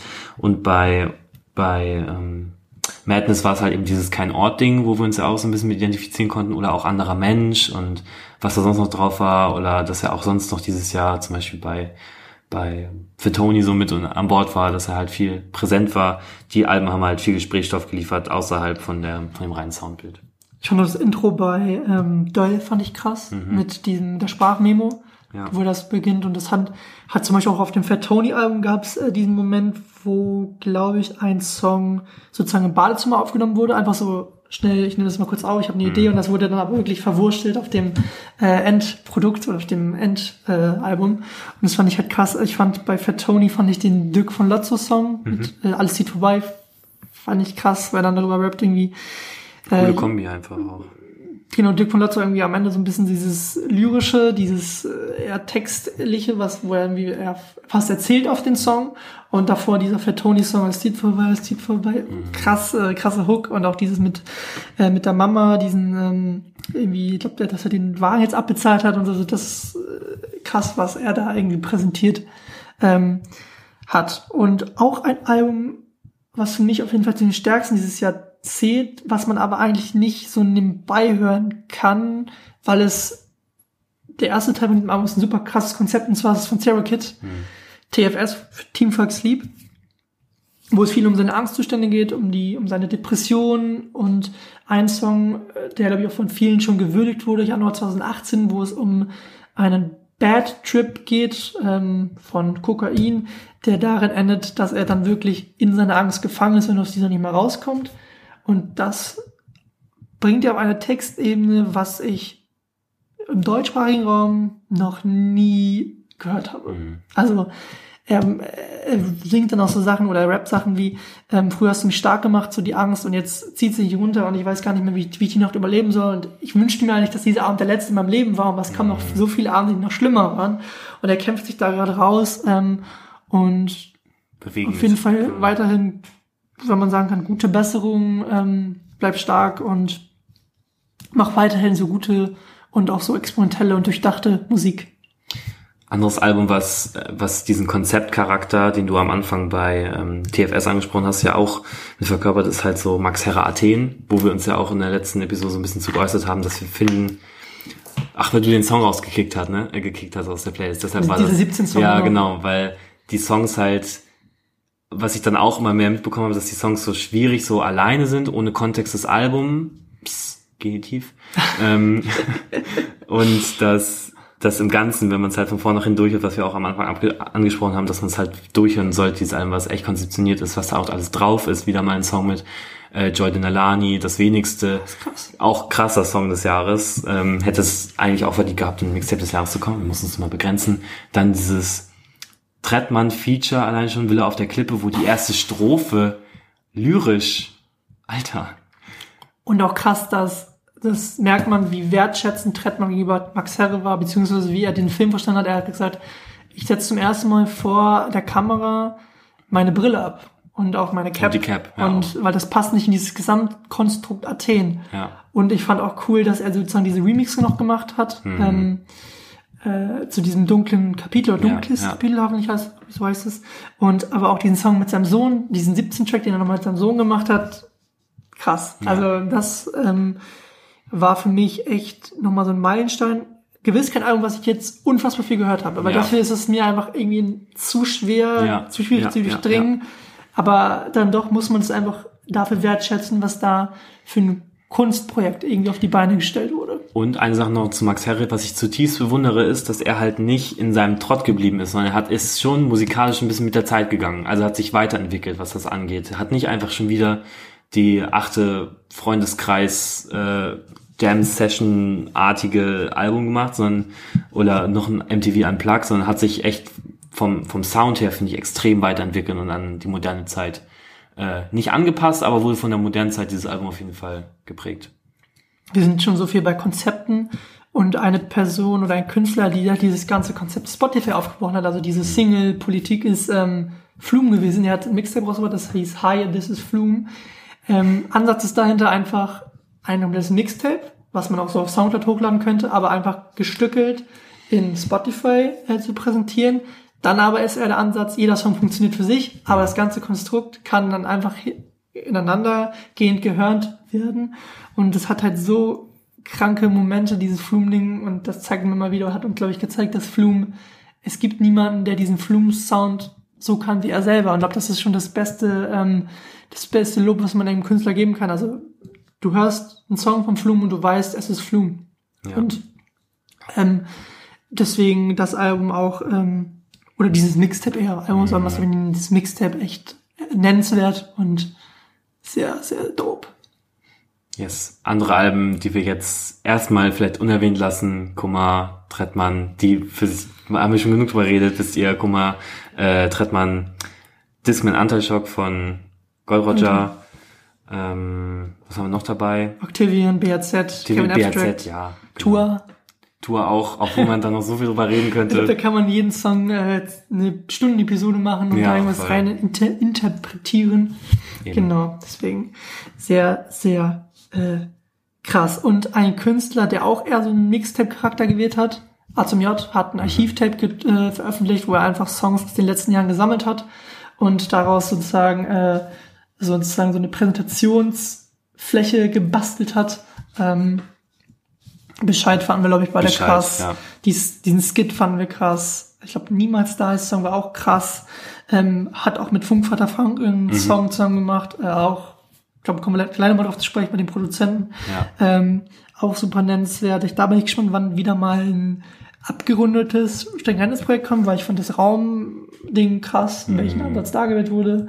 Ähm, auch äh, abchecken auf jeden Fall, wenn ihr das noch nicht gehört habt. Was er sich da auch alles für Stimmen raufgeholt hat bei Raum und so. Da war, glaube ich, auch Jordan Alani dabei. Blut, Jordan Alani, OG? Kimo? Nee, ach, ähm, ah, den habe ich auch schon mal reviewed auf Listen Blog. Der gehört auch in diesem, in diesem Moabit-Kosmos. Chima. Chima. Ja. Chima Ede, genau. Timo, Timo.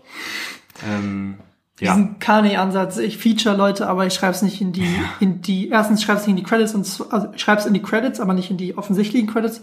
Und zweitens, ich mache das so minimalistisch, dass es nicht jeder raushört. Und ich finde, es baut dieses ganze Bild noch krasser. Hat Crow ja auch schon gemacht bei seinem äh, True-Album bei Fucking Great war es, da, ich, da hat man Elif, Toni gehört. Teasy, Ähm, ja, krass. greift jetzt Moment. immer mehr um sich. ähm, Alben, die wir vielleicht gar nicht so durchdringen können, weil da uns die Expertise fehlt. Ähm, James Blake Album hatte krass Momente, ich fand mit Travis Scott den Song sehr, sehr stark. Carrie Tornado Album, was jetzt vor kurzem rauskommt, glaube da brauchen wir noch ein bisschen Zeit, um das weiter zu verinnerlichen. Ähm, aber ich für uns beide so ein bisschen ähm, in den letzten Jahren auf jeden Fall so ein Hoffnungs, also eine Hoffnungsträgerin, die sich jetzt zum größten Popstar der Welt entwickelt hat, Billie Ja. Eilish Auf jeden Fall. mit ihrem Bruder ein Album in einem kleinen Yes. Haus äh, zusammengebaut. Lege ich euch ans Herz, guckt euch, guckt euch da alle diese YouTube-Videos an, wo die ihre Songs erklären, beziehungsweise den Produktionsprozess erklären. Ähm, mit einem Kinderzimmer, was Folge oder ein Haus, was voller Musikinstrumente ist und da wirklich wurde der größte Popstar der heutigen Zeit geformt. Und das finde ich super krass. Zieht euch das mal rein. Auch krass wieder dieses, ähm, dieses Video-Interview, was von der Vanity Fair, wo es das dritte Jahr in Fo- in Folge ist. Oh, 2000. Das ist so 17, ein 18, krasses 19. Format. Schaut euch das auf jeden Fall an. Es ist natürlich ein bisschen overhyped, weil gefühlt hat jeder hat das gesehen, aber wenn ihr es noch nicht gesehen habt, schaut euch das an. Lohnt sich auf jeden Fall, wie sie sich da mal selber reflektiert und wie sie sich echt von Jahr zu Jahr unterscheidet in dem, was, was sie denkt, was sie sagt. Es ist halt eben auch diese, man darf nicht vergessen, die, das, ja, das Mädchen ist noch Teenager, so, ne? Die ist, 18 die ist jetzt geworden. 18. Ähm, da finde ich, das vergisst man immer total, wenn man, wenn man über sie redet, dass die noch so jung ist. man merkt bei diesem Interview, erstes Jahr ist sie noch so ganz grün in den Ohren und die Ja. sind direkt locker, am zweiten Jahr ist sie abgefuckt des Jahrhunderts Ja, ja. Und im dritten reflektiert sie da schon, man merkt, krass, wie hat sie, wie krass ist sie in diesem Jahr, in diesen beiden Jahren gereift und ähm, das spiegelt sich auch in dieser Musik wieder und auch dem Ansatz dahinter. Ähm, deswegen ein Album, was ich glaube jeder eh gehört hat, Bad Guy, äh, wahrscheinlich einer der Hits des Jahres, wenn man so den gesamten Musikkosmos Mein betrachtet. Lieblingsfeature kann ich auch vorwegnehmen, ist eh Justin Bieber featuring Billie Eilish, als sie Bad aufgenommen haben. Kleiner Spaß. Kleiner Spaß am Rande.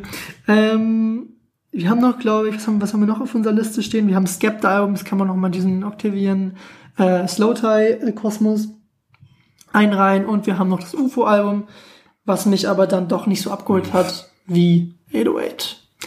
Ja, ich verstehe halt dieses ganze Gehype um Data Love auch nicht, ehrlich gesagt. Ich glaube, das ist so ein bisschen schief gegangen. Ich glaube, da sollte ein Künstler aufgebaut werden, der jetzt, wenn das alles gut gelaufen wäre, sollte er so an der Speerspitze stehen von diesem neuen Ja. New Wave. Hat am Anfang auch geklappt, mit diesem, ähm, mit diesem, mit einem Hook reinzugehen, also mit, Mhm. auf dem UFO-Song mit einer Hook Ja. reinzugehen, fand ich krass und ich fand es auch gut, wie er am Anfang aufgebaut wurde. Dann hat sich das für mich aber alles gedreht mit dem ganzen visuellen Ebene, wo dann irgendwelche Milfs in den Videos äh, zu sehen waren, wo ich mir dann dachte so, äh, irgendwie schwierig dann doch und das Ja. Album an sich war dann für mich zu oft reproduziert und hatte für mich nicht den Moment, wo ich dachte so, ähm, ja, das ist jetzt ein Album, was sich irgendwie mehr lohnt anzuhören, aber ich glaube, dass trotz dessen talentierter Junge ist und ähm, der wahrscheinlich auch noch ein bisschen Zeit braucht, der ist auch gerade mal 14, 15. Ja, die Zeit soll man geben. Genau, deswegen äh, ein Album, was vielleicht jetzt nicht zu den besten des Jahres gezählt hat. Yes, absolut. Okay, haben wir noch irgendwas auf unserer Liste, was Alben Du angeht? hattest vorhin noch erzählt, Rin Nimmerland. Da komme ich später drauf. zu Kommst du später drauf zu? Ich bin schon ganz gespannt. Ja. Aber ich glaube, Alben an sich sind ja schon wichtig für Künstler. Aber man darf dabei nicht außer Acht lassen, dass für ein Album an sich, da steckt viel mehr hinter. Wir werden Mhm. jetzt auf die Produzenten sprechen, auf die Artworks und auf die Videos. Und ich glaube, wir fangen an mit den Produzenten und deswegen hast du einen Lieblingsproduzenten oder wer hat dich am meisten überrascht, wer hat dich am meisten abgeholt? Also, überrascht nicht in dem Sinne, aber Kitsch Creek natürlich wieder dieses Jahr extrem Klar. abgeliefert, aber hat man eben auch erwartet. Ähm, Kann ich dich da, mal so eine Frage, die, Ja. ähm, die mir da gekommen ist. Also, ist es nicht vielleicht in den letzten Jahren Kitschkrieg und Trettmann zusammen Dream Team des Jahrhunderts? Aber zerstört das nicht bald dieses Aufeinanderhängen? Ich sag's mal in Anführungszeichen, das Aufeinanderhängen, zerstört das nicht bald zu diesen, diesen Charme? Also, glaube, du weißt, was ich meine, weil es besteht ja schon die Gefahr, also die haben es ja gezeigt mit dem zweiten Album, dass es vielleicht nicht ganz so ist, aber ich glaube, wenn es ein drittes Album zusammenkommt, besteht ja die Gefahr, dass sich das schon reproduzieren wird und dass dieser Sound vielleicht tot gehört, wieder in Anführungszeichen wird. Wie, wie stehst du dazu? Also Kitsch Creek hat ja in den letzten Jahren ja eigentlich auch gezeigt, dass sie ja immer wieder Projekte auch außerhalb von Trettmann machen, so, ne? Mal was mit Haiti, dann Joey Bargeld, jetzt irgendwie Skinny Black. Boy ist Crow, ähm, ja, in dem Zuge dann eben auch Henning Mai. Ist ja mal viel, viel drumherum gekommen. Und ich weiß gar nicht, war der, äh, der Track von Crow und Trettmann, war der von Kitsch Creek produziert? Nee, nein, 10.919? Ja, ja. ja. Ich weiß gar nicht, ob ich das Kitsch Creek Sample am Anfang gehört habe, aber dann war es bestimmt drauf, wenn du sagst.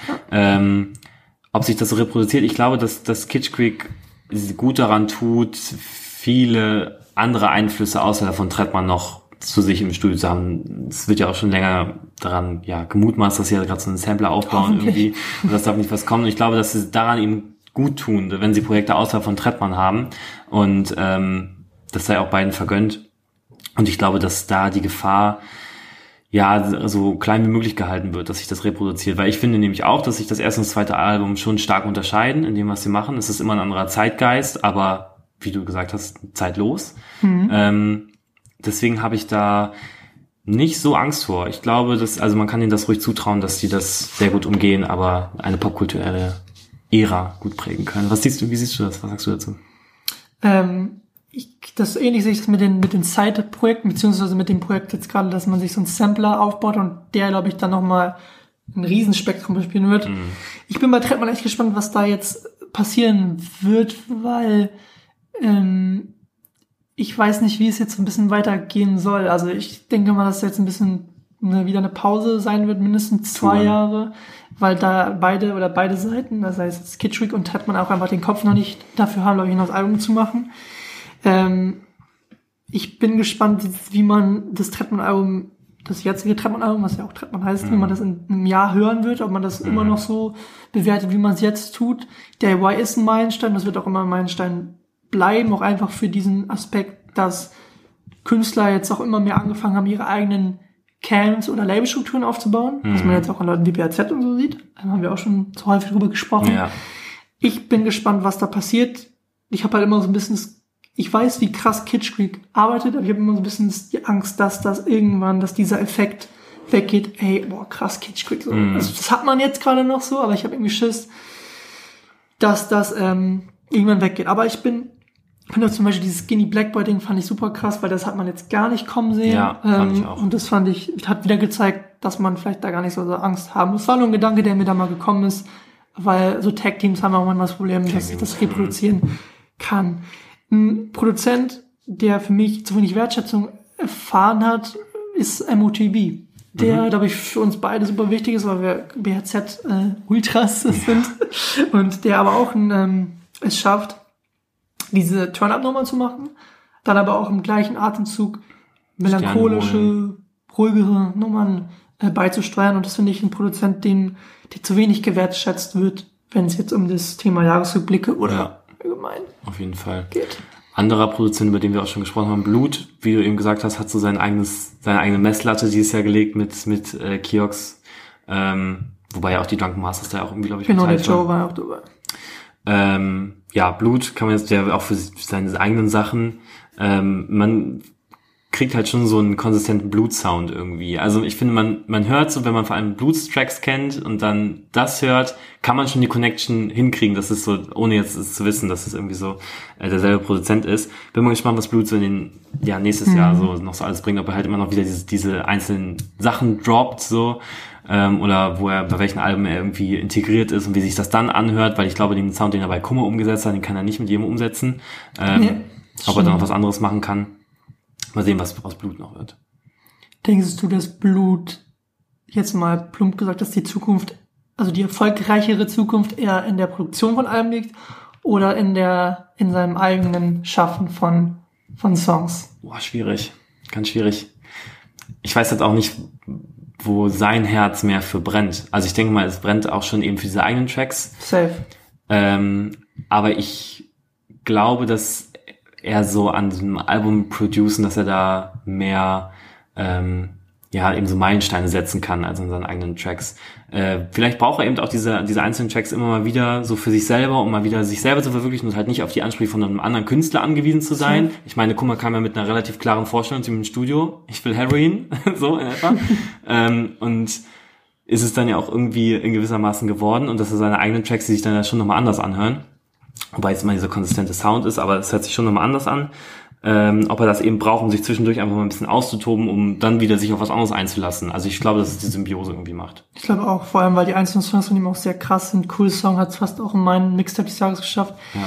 Ich bin halt entspannt, wie du schon meintest, er mit Kiox hat er sich, haben wir ja vorhin schon gesagt, Messer hat er richtig hochgelegt Ja. und vielleicht auch so sein, sein Statement gesetzt. Jetzt ist halt die Frage, wenn er wieder mal Executive produzieren wird von, mit dem Künstler, ob das wieder so funktionieren wird oder ob da, wie das hier sich jetzt fällt, da, da steht ja so ein bisschen in den Sternen und ähm, da würde ich mich freuen, wenn da nächstes Jahr auf jeden Fall nochmal ein Album so kommt. Aber ich glaube, dazu muss man auch sagen, dass dann wahrscheinlich die Solo-Karriere ein bisschen darunter leiden wird, weil das natürlich voller Hassel ist zwischen diesen beiden Sachen. Ja. Solo, ich muss irgendwie Songs machen, aber auch Videos und mache Merch noch nebenbei selber.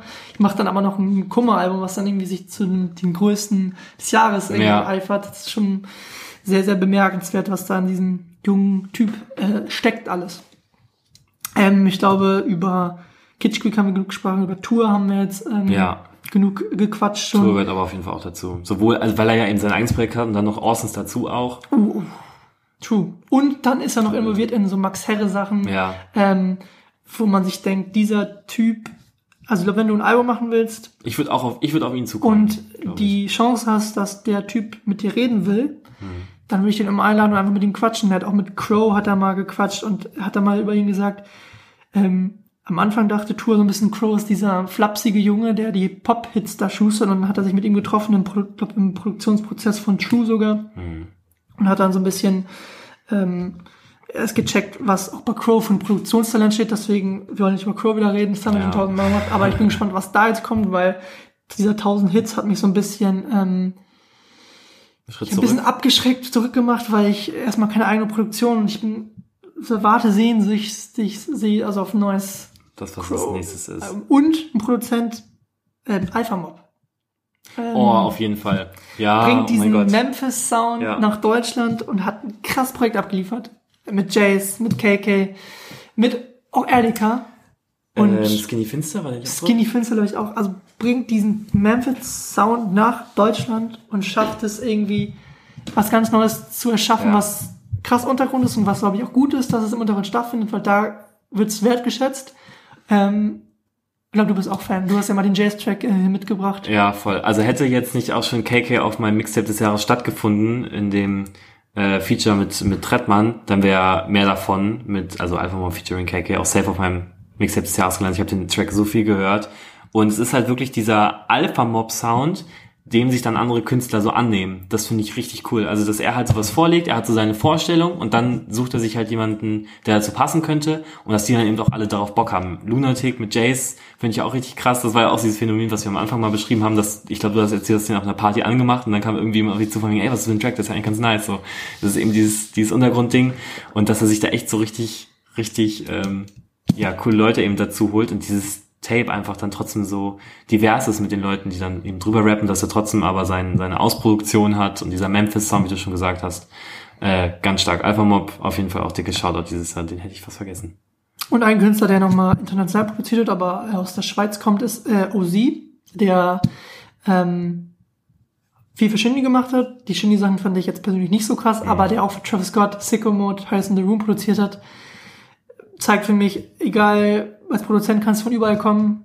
Die Rapper können picken, dass wenn du, wenn du dope bist, bist du halt dope und der macht, glaube ich, gerade so den Zeitgeist-Sound für alle Amis und deswegen ist er, glaube ich, auch der Go-To-Produzent für, für die ganzen, für die ganzen ähm, krassen Künstler, gerade ob es Travis ist oder Ja. Drake. Ähm, aber nicht nur Produzenten spielen eine wichtige Rolle bei dem Album, sondern auch das ganze Erscheinungsbild, Artworks und Videos. Und du hast, glaube ich, schon irgendwas notiert, was dein Lieblings-Artwork Ja. des Jahres war. Jetzt kommen wir dem, muss ich nur einzeln oder kann ich, können wir? Nee, wir, wir, Okay. ich habe wieder ein paar auf der Liste, die können wir mal abhaken, aber Ja, vielleicht kannst okay. du mit einem Also beginnen. ich habe eins, ich habe zwei auf der Liste erstmal und Nummer zwei, ich fange erst mit dem zweiten an, ist dann tatsächlich Ginger geworden von Brockhampton. Bin weil um dieses, da gibt's auch eine eigene, es gibt glaube ich ein eigenes Interview fast nur um dieses Artwork, in welchem Prozess das entstanden ist. Ähm, dieses Bild, was man so drauf, das ist ein, im Endeffekt ist ja nur ein Schnappschuss. So, die sind da irgendwie morgens, haben sie erzählt, Fähre bei Oslo oder irgendwo in Skandinavien, sind sie morgens, mussten irgendwie auf die Fähre und haben eine Show gespielt, waren aber voll in diesem Produktionsprozess, haben den, haben die Nacht vorher irgendwie durchgemacht, noch an Ginger gebastelt und es ist halt, das darf man nicht vergessen, bei Brockhampton ist, dass da halt so viele Köpfe zusammenkommen und da gibt's halt zwischendurch auch schon mal irgendwie ja, ich nenne es jetzt einfach mal Streit dazwischen, wie jetzt etwas klingen soll. Und das war wohl, was sie da erzählt haben, genau eben nach so einer Nacht, wo sie halt ausproduziert haben, sich nicht einigen konnten und am nächsten Abend, am nächsten Morgen sind sie sich dann doch in die Arme gefallen, weil sie so glücklich waren über den Moment, den sie da jetzt so irgendwie in Oslo mit dieser Live-Show erleben. Hält einfach, glaube ich, einen richtig krassen Moment fest und äh, auch der ganze Merch ist ja auf diesem Motiv aufgebaut. War für mich auch so eins der musikalischen Bilder des Jahres, diese, dieses Versöhnungsding. Ähm, ja, hat für mich die krassen Feelings transportiert. Fand ich auch krass. Bei Brockhampton sowieso immer Artworks Ja. at its best. Ähm, bleiben wir international. Tyler the Creator mit Mhm. Igor. Tyler sowieso mit dem ganzen Golf. Das hängt doch bei dir im, im, in der Wohnung irgendwo, Genau, in der abgerissenen Berliner, was so on the street. ist bestimmt schon verjährt. Ähm, super krass. Musikalisch muss man das nicht mögen. Kann ich, kann ich nachvollziehen, weil das ist halt super, muss man das durchdringen, das Ja. Album und Earthquake krasser Hit. Ist klar, aber ich finde das Artwork an sich sticht für mich dann nochmal heraus, weil er sich einen Charakter aufbaut. Er baut sich diesen Igor auf und das zu schaffen, Ja. ist für mich schon mal wieder so ein, so ein, so ein Meisterwerk und deswegen würde ich das gerne erwähnen. Ähm, Max Herre haben wir erwähnt, die ganze Ästhetik, das Gold Roger Album haben wir in der letzten Episode schon, glaube ich, äh, nativ erwähnt. Skepta fand ich krass wegen diesem ganzen Wärmebild, Flair, was ja noch in der Colors Berlin, äh, diesem, mit diesem, äh, Mhm, Ja. kennt glaube ich auch jeder das Format. Auch noch Was man damals- ja auch so ein bisschen von Iridescene kennt. Genau, Ja. dieses ähm, ganze Ding wird ja dann. Kiox fand ich auch krass. Dieses Hier, blaue. dieses Blau, äh, dieses stechende Blau. ich glaube, dafür ne? war Hotel Rocco verantwortlich. Auch super stringent. Auch das Video kommen wir mal da. Auch wie Kiox geschrieben ist, Genau. so. Einfach handschriftlich hat er die Buchstaben aufgeschrieben Mhm. und anhand dieser Buchstaben wurde alles gebaut. Also es wurde, ja, man hat man, glaube ich, ein A geschrieben, ein B Also geschrieben, ein K schon- geschrieben, ein C geschrieben. Alleine schon fernab von dem, von der Farbe des Albums, aber wie diese ganze, wenn man sich mit, ich habe die Vinyl dieses Jahr verschenkt, wie diese Vinyl ist, dann am Schluss am hinten auf dem diesen Kassenbon Ja. ähm, mit den Tracks drauf, wo da hinten so die Preise, so die Minutenzahlen sind. Ich habe diesen, ich habe diesen, weißt du, ich habe glaube ich habe sie geschickt, dass ich das meiner Mutter geschickt habe. Ich habe meiner Mutter die, äh, also wir haben das meiner meiner Cousine geschenkt, das ist äh, die Vinyl, weil sie auch ein Kraftclub oder Kummer-Fan ist und äh, sie auch jetzt Platten sammelt und so weiter und so fort. Dann habe ich meiner Mutter das geschickt und dann hat sie mich ähm, noch angerufen oder mir eine Audio geschrieben, meinte so von wegen, Niklas, ich krieg diesen Kassenbon nicht ab. So, das ist doch blöd, wenn in diesem Geschenk dieser Kassenbon drin Oh, ist. geil. Das ist. Und ich meinte so, Mama, schau doch mal, schau doch mal, was da denn draufsteht und dann, dann versuch das mal zu sortieren. Und sie so, ja, muss ich, muss ich nicht, da war diese Folie drum, muss ich nicht abmachen, das ist ja blöd aus dem Kassenbon. Ich so, Mama, das ist halt so irgendwie diese ganze Ästhetik darum, das war irgendwie so nice und ähm, guck mal, falls du es hört, meine Mutter hast auf jeden Fall gecatcht damit. Die war danach völlig hin und weg von dem, äh, von der Idee dahinter. Und auch dann, dass da steht, es, es bediente sie der Verkäufer. Stand da Felix Kummer oder stand da einfach nur Kummer? Das stand dieser Kassenbon wieder durchzukonzipiert war. Also das ja, wie ganze, man es kennt, so Mitarbeiter. mäßig. auch alleine schon, dass, mit diesem, dass er alles dazugehört und dass es diesen Tonträgerladen gab und dass er dann diese Secret-Shows gespielt hat, ähm, was ja in den letzten Monaten oder dieses Jahr ja total in geworden ist, ja, was auch Casper und Materia viel gemacht haben. Ähm, dieses ganze Konzept darum, fernab jetzt noch von Artwork, war halt krass. Artwork-mäßig muss ich jetzt aber doch... Kurz noch eine Sache, ja. die ich erwähnen würde zum Secret Ja. Ähm, Act. Und zwar war ich ja beim durch Diffus, äh, Shoutouts waren wir beim Kosmos Chemnitz. Mhm. Weiterführung von Wir sind mehr, wir bleiben mehr. Und dort hat Felix Kummer sozusagen seinen Geburtstag nachgefeiert und hat einen Secret Gag, äh, Gag, Kick Ein gespielt. Secret Gag.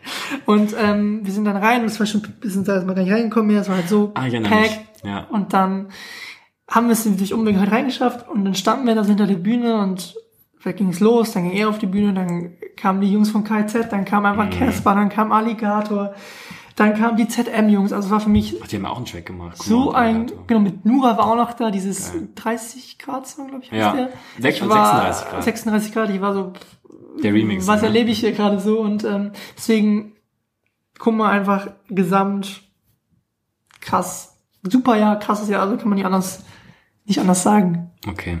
Dann kommen wir jetzt zu meinem Artwork des Jahres.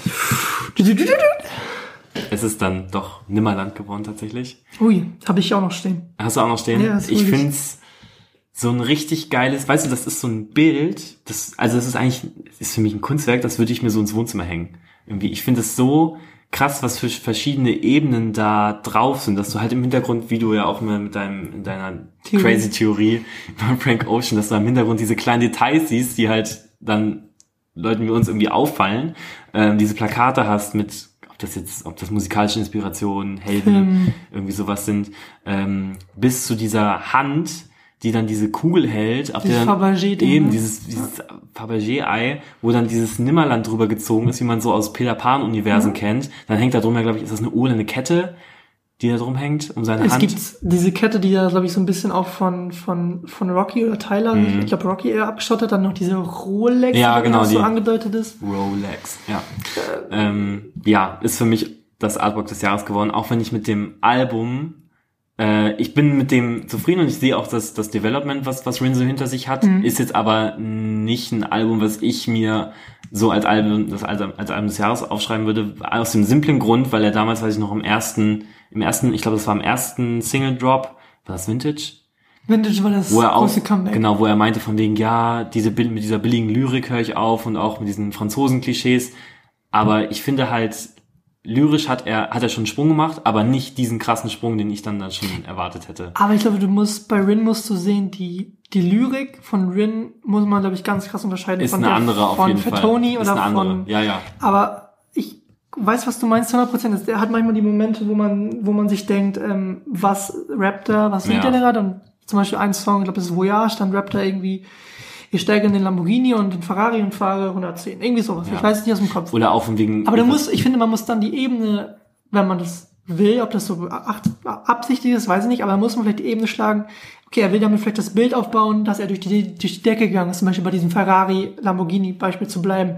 Oder auch bei Brunei, wo er dann auf einmal rappt, die türkische Prinzessin mit ihrem langen Haar, wo man am Anfang irgendwie denkt, was rappt er da? Aber wenn man das dann versucht zu durchdringen und vielleicht das Ohr dafür auch entwickelt, ähm, finde ich, hat sich das schon weiterentwickelt, aber ich stimme dir auf jeden Fall zu, dass für den Hörer, der es zum ersten Mal hört und der darauf vielleicht Wert legt, das ein Kritikpunkt ist, den ich, den ich teilen kann. Ja, okay.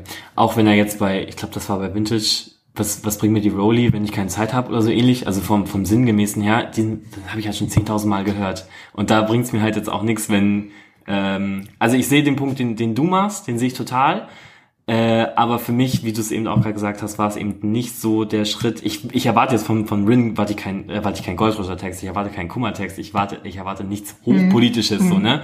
Aber ich hatte mir ein gewisses, ja, einen gewissen Fortschritt, vielleicht auch einfach einen Reim hätte ich mir irgendwie gewünscht. Auch wenn es ja immer um Atmosphäre geht, bei dir, ich weiß, Ich weiß, ich finde ich find so Reim, diese Reimdebatte, wenn ich die nur, also, das soll nicht die sein, aber ich finde diese Reimdebatte, die immer noch geführt wird, ich finde das so unnötig. Also ich finde es, wenn Rin jetzt auf einmal die klugen Texte noch hätte, dann könnte er nicht, glaube ich, nicht diese Ästhetik Ja.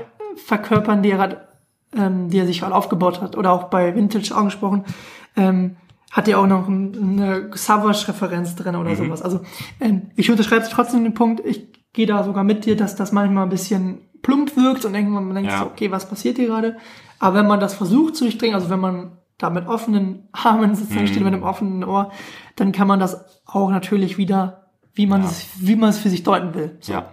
Und also deswegen, das ist einfach nur der Schritt von wegen, dass es für mich zwar das Artwork des Jahres Ja. ist und ich sehe halt die Entwicklung, die Rin macht, die finde ich richtig cool. Aber ich finde auch den Titel vom Album richtig cool, Nimmerland und diese ganze Geschichte, die Und erzählt wird. Dazu muss man noch sagen, das Nimmerland, das hat er schon vor, also jetzt auf der UFO-Single gedroppt, ähm, wo er dann einfach so Nimmerland so Mhm. Ja, als Hook nutzt und, wo er schon, und dann hat er schon vor, nach Planet Megatron oder nach Eros hat er schon zu Nintendo gesagt, ey, mein neues Album wird Nimmerland heißen. Mhm. Und dann meinte ich, Nimmerland, was willst du mit Nimmerland? Und dann hat er das aber, hat er dran festgehalten und dann natürlich haben da auch irgendwie die anderen dann gemerkt, okay, das ist der Name, der passender geht's ja gefühlt gerade nicht. Und man merkt ja, das ganze Beating im Umfeld Ja. scheint ja die Peter Pan-Referenzen äh, zu feiern. Auch sei es ein Shindy, der sich gerne mal mit Peter Pan irgendwie vergleicht oder diese Ja, Peter ja, ja, Pan-Referenz ja, aufbaut. ja. Und noch eine Sache zum Cover, die muss ich noch sagen. Ähm, verantwortlich dafür ist Obi und Japari. Hoffentlich spricht man die richtig aus, glaube ich, zwei Frankfurter Dudes, die ähm, das ganze Artwork ähm, auf die Beine gestellt haben.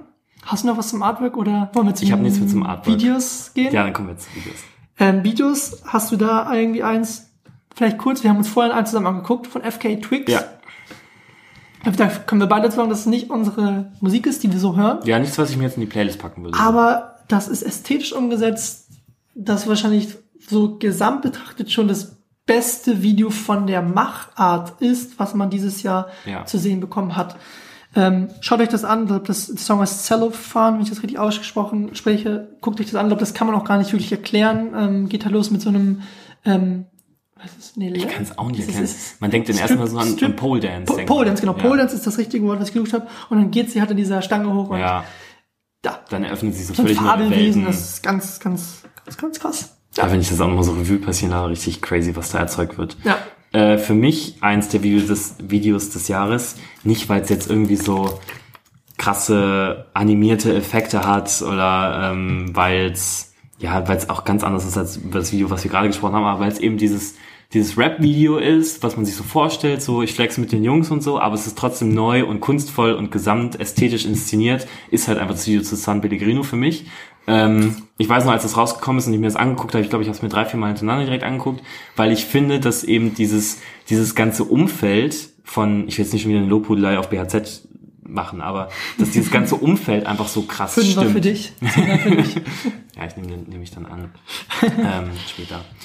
Aber dass dieses ganze, dass es eben so ein konsistentes Bild ist mit MOTB, so als Executive Producer, auch wenn Longos sich da halt immer noch mehr reinfindet. Da gibt's auch, glaube ich, noch einen, der dabei ist. Sammy. Sammy, ja, Ich glaube, genau. der das ganze Engineering Yes. äh, macht bezüglich Vocals und Ja, sowas. genau. Und dass dann eben dieses Video-Producing noch dazu kommt, da haben wahrscheinlich auch die Jungs alle ihre, ihre Finger im Spiel. Und das, was dort eben an Bildern so gezeigt wird, auch was irgendwie so an witzigen Bildern ist, ob sie jetzt mit einer Wasserpistole posieren, aber es ist auch so geil. so. Es passt einfach so krass zusammen. Dieses Es Video finde ich so Es witzig. wird nie, es geht nie auf so eine, es, also wie, die können, dann- die können über sich selber lachen, aber es geht nie in so eine Witzrichtung. Es Ja. passt immer in diesen Gesamtkosmos äh, äh, es rein. ist nie lächerlich. Es genau, ist nie das lächerlich. ist lächerlich, das ist perfekt. Nie lächerlich. Schon, ich finde es schon an einem anderen Stelle witzig, aber es ist nicht lächerlich. Genau, man kann mal, man hat dann diesen, diesen Meme-Momente vielleicht Ja.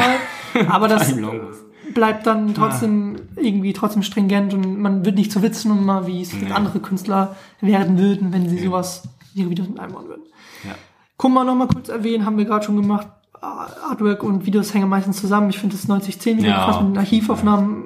Hat, glaube ich, Philipp Glatze mitgedreht, wenn ich das richtig im Kopf habe, weiß ich aber nicht aus dem Kopf leider.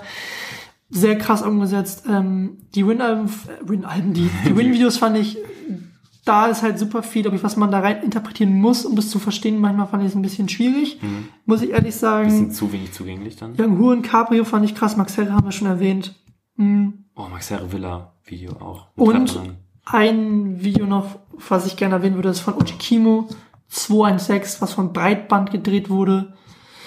Kimo, krass Album gemacht, aber auch visuell, sei es oder ästhetisch, bringt er da echt ähm, was rüber, was man lange nicht mehr so gesehen hat. Ja, auf jeden Fall. Ich glaube, damit haben wir alles abgearbeitet. Ja, ich glaube, das sind so die wichtigsten Videos ähm, des Jahres gewesen. Kommen wir aber jetzt mal vielleicht zu Künstlern, die vielleicht nächstes Jahr hier in der Liste stehen mit dem besten Artwork oder mit dem besten Video oder mit dem, äh, vielleicht auch mit dem besten Produzenten an der Seite. Ja. Und zwar sind es die Newcomer. Was war dein Lieblings- oder welche, welche Newcomer haben dich dieses Jahr irgendwie besonders geflasht, überzeugt? Also eine Newcomerin mal zuerst, die auch sehr offensichtlich ist, weil wir sie eben auch so oft behandelt haben, KK, dieses Jahr halt irgendwie auf die Landkarte gekommen, Feature mit Alpha Mob, mit ähm, Kummer, mit Trettmann, Marjan. Marjan, jetzt zum Schluss eigene EP, Donner EP? ja, genau. Donner EP. Ähm, das wird noch ganz spannend, haben wir auch schon 10.000 Mal gesagt, wird spannend. Ähm, auch eine Newcomer des Jahres. Ich glaube, können wir vorher mit Mayan dann zusammen eben, weil Ja, weil haben die auch, Kollabo auch, erwähnt. ähm, Mayan auch die ganze Zeit drüber geredet. Provinz können wir auch mal an dieser Stelle Provinz nennen. können wir drüber reden. Haben wir auch schon in, in der Tiefe schon tausendmal. Boah, ich bin so gespannt auf das Album. Wie baut uns Amerika? Genau, kommt Anfang des Jahres, glaube ich, Ja, raus. und dann auch mit, an, mit anschließender Tour. Ähm, kleines Augenmerk noch auf Irre. Ich hoffe, wir sprechen Mhm. richtig aus. Ähm, y, ich glaube dann drei R und dann ein E. Ähm, Diese Namen manchmal von den neuen Künstlern die Ja. sind so, so schwierig zu... immerhin schon mal keine Zahl drin, das ist ja schon mal was. ähm, und ja, der hat auf jeden Fall, finde ich, einen krassen Vibe und nochmal so eine ganz eigene, ja, ja, eine ganz, einen ganz eigenen Stil, mit dem er seine, mit seinem, seine Tracks performt. Ich finde, der hängt ja auch in diesem Goldie-Umfeld so mit drum und ich finde, das merkt man so ein bisschen textlich, ähm, dass das so ein, dass das eine Wellenlänge ist zumindest. Ähm, bin mal gespannt, ob da noch im nächsten Jahr, ich werde mich auf jeden Fall jetzt noch mal mehr mit dem, der ist jetzt erst so vor kurzem ähm, ja bei mir aufgetaucht in meiner Bubble, bin mich, werde ich auf jeden Fall ein bisschen mehr verfolgen und mich dann noch ein bisschen mehr in diese in diesen Künstler einarbeiten. Bin mal gespannt, was passiert. Du hast ja gerade schon einen Künstler mit Namen, äh, mit Zahlen im Namen angesprochen. Da haben wir Louvre 47 äh, oder auch Casimir oder auch Pascha Nim. Ich glaube, man spricht ihn so aus. Also ich Ja. sage immer Pascha, Ich weil es einfach, Pascha, ja. weil es einfacher ist. Diese ganze neue Berlin-Riegel, die sich daran aufbaut und die sich auch krass gegenseitig pusht und supportet. Ja. Und ähm, ich muss sagen, obwohl bis vor kurzem war von, von Pascha nur ein Song irgendwie Mhm. auf Spotify zu finden, also dieses Shabab Spot ein Hit, also krassester Hit, Mhm. muss auf jeder guten Deutschrap-Party laufen. Ja. Wenn, es, wenn der nicht läuft, dann ist die Party nicht gut. Ja. Hat jetzt aber auch Hauseingang veröffentlicht, und zwar auf einem Sticky Beat. Das ist ja schon mal eine Ansage. Ja, Und verkörperte irgendwie Straßenrap, ja, aber bringt da nochmal so eine atmosphärische Ebene rein, die ich lange nicht mehr so gehört habe und die, also ich finde es so krass, wie die Betonung der Worte on point Ja. ist. Und ich glaube, das kommt auch einfach so aus ihm raus. Ich glaube, das ist gar nicht so, so ich sag mal so äh, gestellt, sondern es ist einfach so on point, äh, wie er sich da irgendwie aufbaut. das ist halt für mich so Straßenrap ohne Assi zu sein. Für mich. Und Mhm. äh, das hat er halt gut. Also dieses Straßenrap in modern ohne Assi zu sein, finde ich halt echt nice umgesetzt. Eben dieser Beat auch super atmosphärisch. Shabba-Spot hat, glaube ich, irgendwie auch schon 5 Millionen Streams oder so. Wo das herkam. Crazy. Ich weiß nicht, von wem der alles gepusht wurde. Oder wie der in die Bubbles reingekommen ist. Ich glaube, das ist halt dieses Berlin-Umfeld. Ich glaube, die, die Story, die, ich glaube, die Casimir erzählt hat im Diffus-Interview mit Miriam Davutwandi ist, ähm, dass die sich über Snapchat kennengelernt haben. Also, dass die einfach gefreestylt haben und hat eine Freundin ein Snapchat-Video gemacht. Hier, mein Homie früh freestylt gerade und ist da irgendwie Pascha rangekommen Ja. und dann ist die Connection und wie gesagt, wie auch BAZ oder 1 und 2 oder sei es auch eine Rap-Kreation, die Ja. sich gegenseitig alle befruchten und die sich gegenseitig irgendwie die ähm, sozusagen gegenseitig diesen Weg nach oben machen. Und ich glaube, wenn du es zusammen machst, ist es, glaube ich, einfacher. Und dadurch, dass sie es auch immer, dass sie sich dann featuren, aber auf den Shows irgendwie auch immer connected sind, finde ich das sehr cool und das ist irgendwie eine coole Entwicklung. Das ist nicht mehr so dieses, ähm, wir sind gegeneinander, sondern wir sind miteinander. Ja. Und was in Amerika auch gerade immer mehr, also schon länger der Fall ist, ähm, das finde ich halt cool. Ist, Ein Wort vielleicht dann noch zu Rap-Kreation. Wir waren uns im Vorfeld so ein bisschen uneinig, ob wir die als Newcomer bezeichnen würden. Ähm, aber die, allein dieser zweite Part ähm, bei Tag Tag 1 eins. von, von wem ist der nochmal? Von mit-? Wo er diese, diese Peter, Peter Fox Fox Referenz, hat. das ist ein krasser Part so. Äh, jeder, der halt auch irgendwie Rap-Fan ist, allein aus, aus Referenzgründen müsste man sich das schon anhören. Dann krasser Move von Peter Fox in diesem Videosnippet mit Ja. aufzutauchen. Ja. Liebe ich, fand ich bestimmt Ja. einer der besten Momente dieses Auf Jahr. jeden Fall. Was sagen wir zu Edo? Ähm, Edo, ähm, ist halt die Frage, ob man ihn noch als Newcomer bezeichnet. immer so die Frage bei uns, ne? Ja. Weil einfach, äh, ich hätte, glaube ich, letztes Jahr diesen mehr als Newcomer bezeichnet. Dieses Jahr hat er nochmal ähm, mehrere Tapes gedroppt mit, ich glaube, This Was Home, Distant und glaub, noch eins, ich glaube, The Cold Hit Hard am Anfang Mhm. des Jahres. Letztes Jahr, glaube ich, auf die Bühne gekommen mit so Azur, Ja, ähm, zu.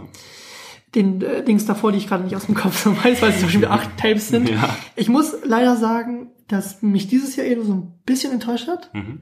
Aber jetzt wieder durch Rote Gouloirs. Ja, auf jeden Fall. Wenn weiß ich, so nächstes Jahr kommt da was und von uns aus gestern, von euch aus wahrscheinlich ein paar Tage äh, länger her, hat Edo auch Edo und Friends gespielt in Berlin und ich glaube, da habe ich der Jonna Turn-Up, ähm, was da abging. Ich glaube, das war so ein altes Opernhaus, das da Wird hochverlegt. Ne? hochverlegt, glaube ich, dreimal und dann 1200 Leute sozusagen auf der ersten Show von einem Künstler, das finde ich. Soll das nicht ursprünglich Musik und Frieden sein? Ich glaube, es ging los mit diesem Musik und Frieden, ich glaube, da Ja. muss man mal hoch und dann kam es irgendwann, ähm, Ja. ja. die, die neuen, die, die Newcomer, da auch Lu- Lugardio 9, Ja, äh, auch, genau, auch dazu. äh, auch krass, was da, was da gerade, Simba kann man auch erwähnen, Ja. Maxi King, krasser Song, ähm, ja, ich glaube, die, die Zukunft von, von deutschen Rap ist gesichert, ich glaube auch gesichert in allen Spektren, ob es Ja. dieser Street Rap ist oder ob es Mayan ist, der so ein bisschen Atmo-Sachen bringt, dann eine Cake, die so R&B-Flair rüberbringt. Ja, dieses ganze Edo-Umfeld ist ja auch nochmal ein anderes Umfeld als ähm, jetzt das um Berlin, Pascha oder ja. so, ne? Sondern Edo, dann ist dann noch Trizzy dabei, Kid Infinity, Infinity, ähm, Felix, Jalle, Felix Jalle, das ist ja auch nochmal so ein eigenes Umfeld, die sich ja auch gegenseitig pushen, Dann, die featuren ähm, sich so Tuborg viel. for Fiji ist noch dabei. Ähm, haben wir noch einen, der da jetzt gerade in diese Riege rein. Äh, Dieses ganze For the Fam-Umfeld. genau, Checkmate, dieses ganze Checkmate-Umfeld. Ähm, Sin Davis, sorry, den habe ich noch vergessen, Ja. Sin Davis. Also da ist eine, und die befruchten sich auch wieder Ja. gegenseitig. Finde ich sehr krass. Oder auch ähm, Yin, ich glaube, ich glaub, man spricht von Yin Kalle aus, auch einer, den man mal auf, dem, hm. auf, dem Schirm, auf dem Schirm haben sollte. Oder auch Born as White Boy, kann man, Ja. glaube ich, immer noch erwähnen. Auch jetzt, glaube ich, 17 Time, Jahre. Tim. Time, Tim, Tim, ja, auch äh, erwähnenswert. Gehört auch irgendwie in das Umfeld rein. Ah, Ich glaube, wir haben gute Newcomer. Ja, da haben wir jetzt, irgendeiner von denen wird es nächstes Jahr schon machen, dann können wir sagen, wir hatten recht. Ja, ja, ja. Und natürlich gab es in diesem Jahr nicht nur ähm, Musikmomente, sondern es gab auch Momente, die vielleicht außerhalb von diesem Musikkosmos stattgefunden haben. Und äh, wir haben jetzt eine neue Kategorie für euch, die heißt Internet Gold. Ja. Und zwar hat Nix euch ein, äh, ein kleines Schmankerl mitgebracht. Ich bin immer nicht so ganz sicher, in welchen Bubbles das immer so auftaucht, aber ich glaube, dass das halt schon ein Thema war, weil es auch, also es ist in verschiedenen Mus musikjournalistischen Podcasts, zu denen wir uns ja auch zählen, ist das ja aufgetaucht. Ähm, wer dem guten MC Smoke bei Instagram folgt, ich glaube, das sind nicht so viele, ich glaube, der hat ein, in Anführungszeichen nur zweieinhalbtausend Abonnenten oder so. Ähm, der hat mitbekommen, dass er jetzt die dritte Auflage seines Erotikkalenders rausgebracht hat. Ähm, MC Smoke einfach für mich Satire des, Satire des, des Deutschrap-Kosmos. Allein was er im Vorfeld für Jingles rausgebracht hat. ich glaube, zwei, drei Promo, Promo-Jingles, so auch einfach total auf witzig gemacht. Er nimmt sich halt selber einfach nicht so ernst, aber ähm, tut dem Ganzen halt auch natürlich total gut und das ist, dieser Erotikkalender hat ja mittlerweile schon so was Kultstatus. Also ich habe in, in Hannover alleine kenne ich so drei, vier WGs, wo der irgendwie so drin ist, so der hängt dann so neben diesem Karpfenkalender. Kennst du den? Kulturgut. MC Smoke, Erotikkalender, Kulturgut. Hier mit Und- Kulturgut. und dann hat er ja auch noch diese Hotline eingebaut, jetzt Oh ja. mit diesem, mit diesem, ja, Wegwerfhandy eigentlich, wo er, wo er mit Fans redet und wo er sich das in seine Instagram Stories packt. Das ist einfach reinstes Internetgold. Das kann ich mir, ich höre, das ist wenige Stories, die halt so vollgepackt sind, kann ich mir von hinten, von vorne bis hinten geben. Und diese Stories gucke ich mir komplett an. Diese Jingles sind so unfassbar witzig mit diesem, diesem Elefanten. Und dann dieser, dieser äh, Rüssel ja als Unterwäsche, als Unterwäsche. Ja, ist krass. Ich glaube, noch ein Dude, den oder Jingle meinst du, hast ja schon mal geteilt auf Twitter, dass du den Mauli Mauli. Steiger, äh, Mauli findest du auch, äh, ist auch ein Internetgold, glaube ich, für uns beide, was der abliefert Ja. in Stories, äh, immer gute Also Momente. alleine schon, ich muss mal eine Story schildern, für die, die es nicht gesehen haben. Er hat einen Moshpit gefilmt und hat er halt darunter einfach diesen ähm, High-Song, glaube ich, gelegt. Das ist halt so ein Kinderlied. Das ist also Oh, das war so, ich muss mir das echt mal angucken, hab's auch sämtlichen Leuten weitergeschickt. Das war einfach so geil, wie, wie alle zu diesem, wie alle zu diesem High-Kinderlied halt so jumpen. Das sah so witzig aus. Oder auch äh, dieser, dieser Einspieler, das habe ich auch getweetet, aber ähm, dieser Einspieler bei der wundersamen Rap-Woche an dieser Stelle, Shoutout, äh, vor äh, Wer rappt denn sowas von Mauli, auch unfassbar lustig. Dann müssen wir unbedingt noch über E-Scooter Anthem reden, mit Cass zusammen. Shoutout. Also auch so ein witziger Track, aber auch total der Ohrwurm und es hat halt schon diesen Hymnencharakter irgendwie, Klar. ne? Ähm, also Mauli auf jeden Fall abgeliefert und dann Meisterwerk dieses Jahr auf dem Burj Khalifa Remix, seine Strophe, sein Part.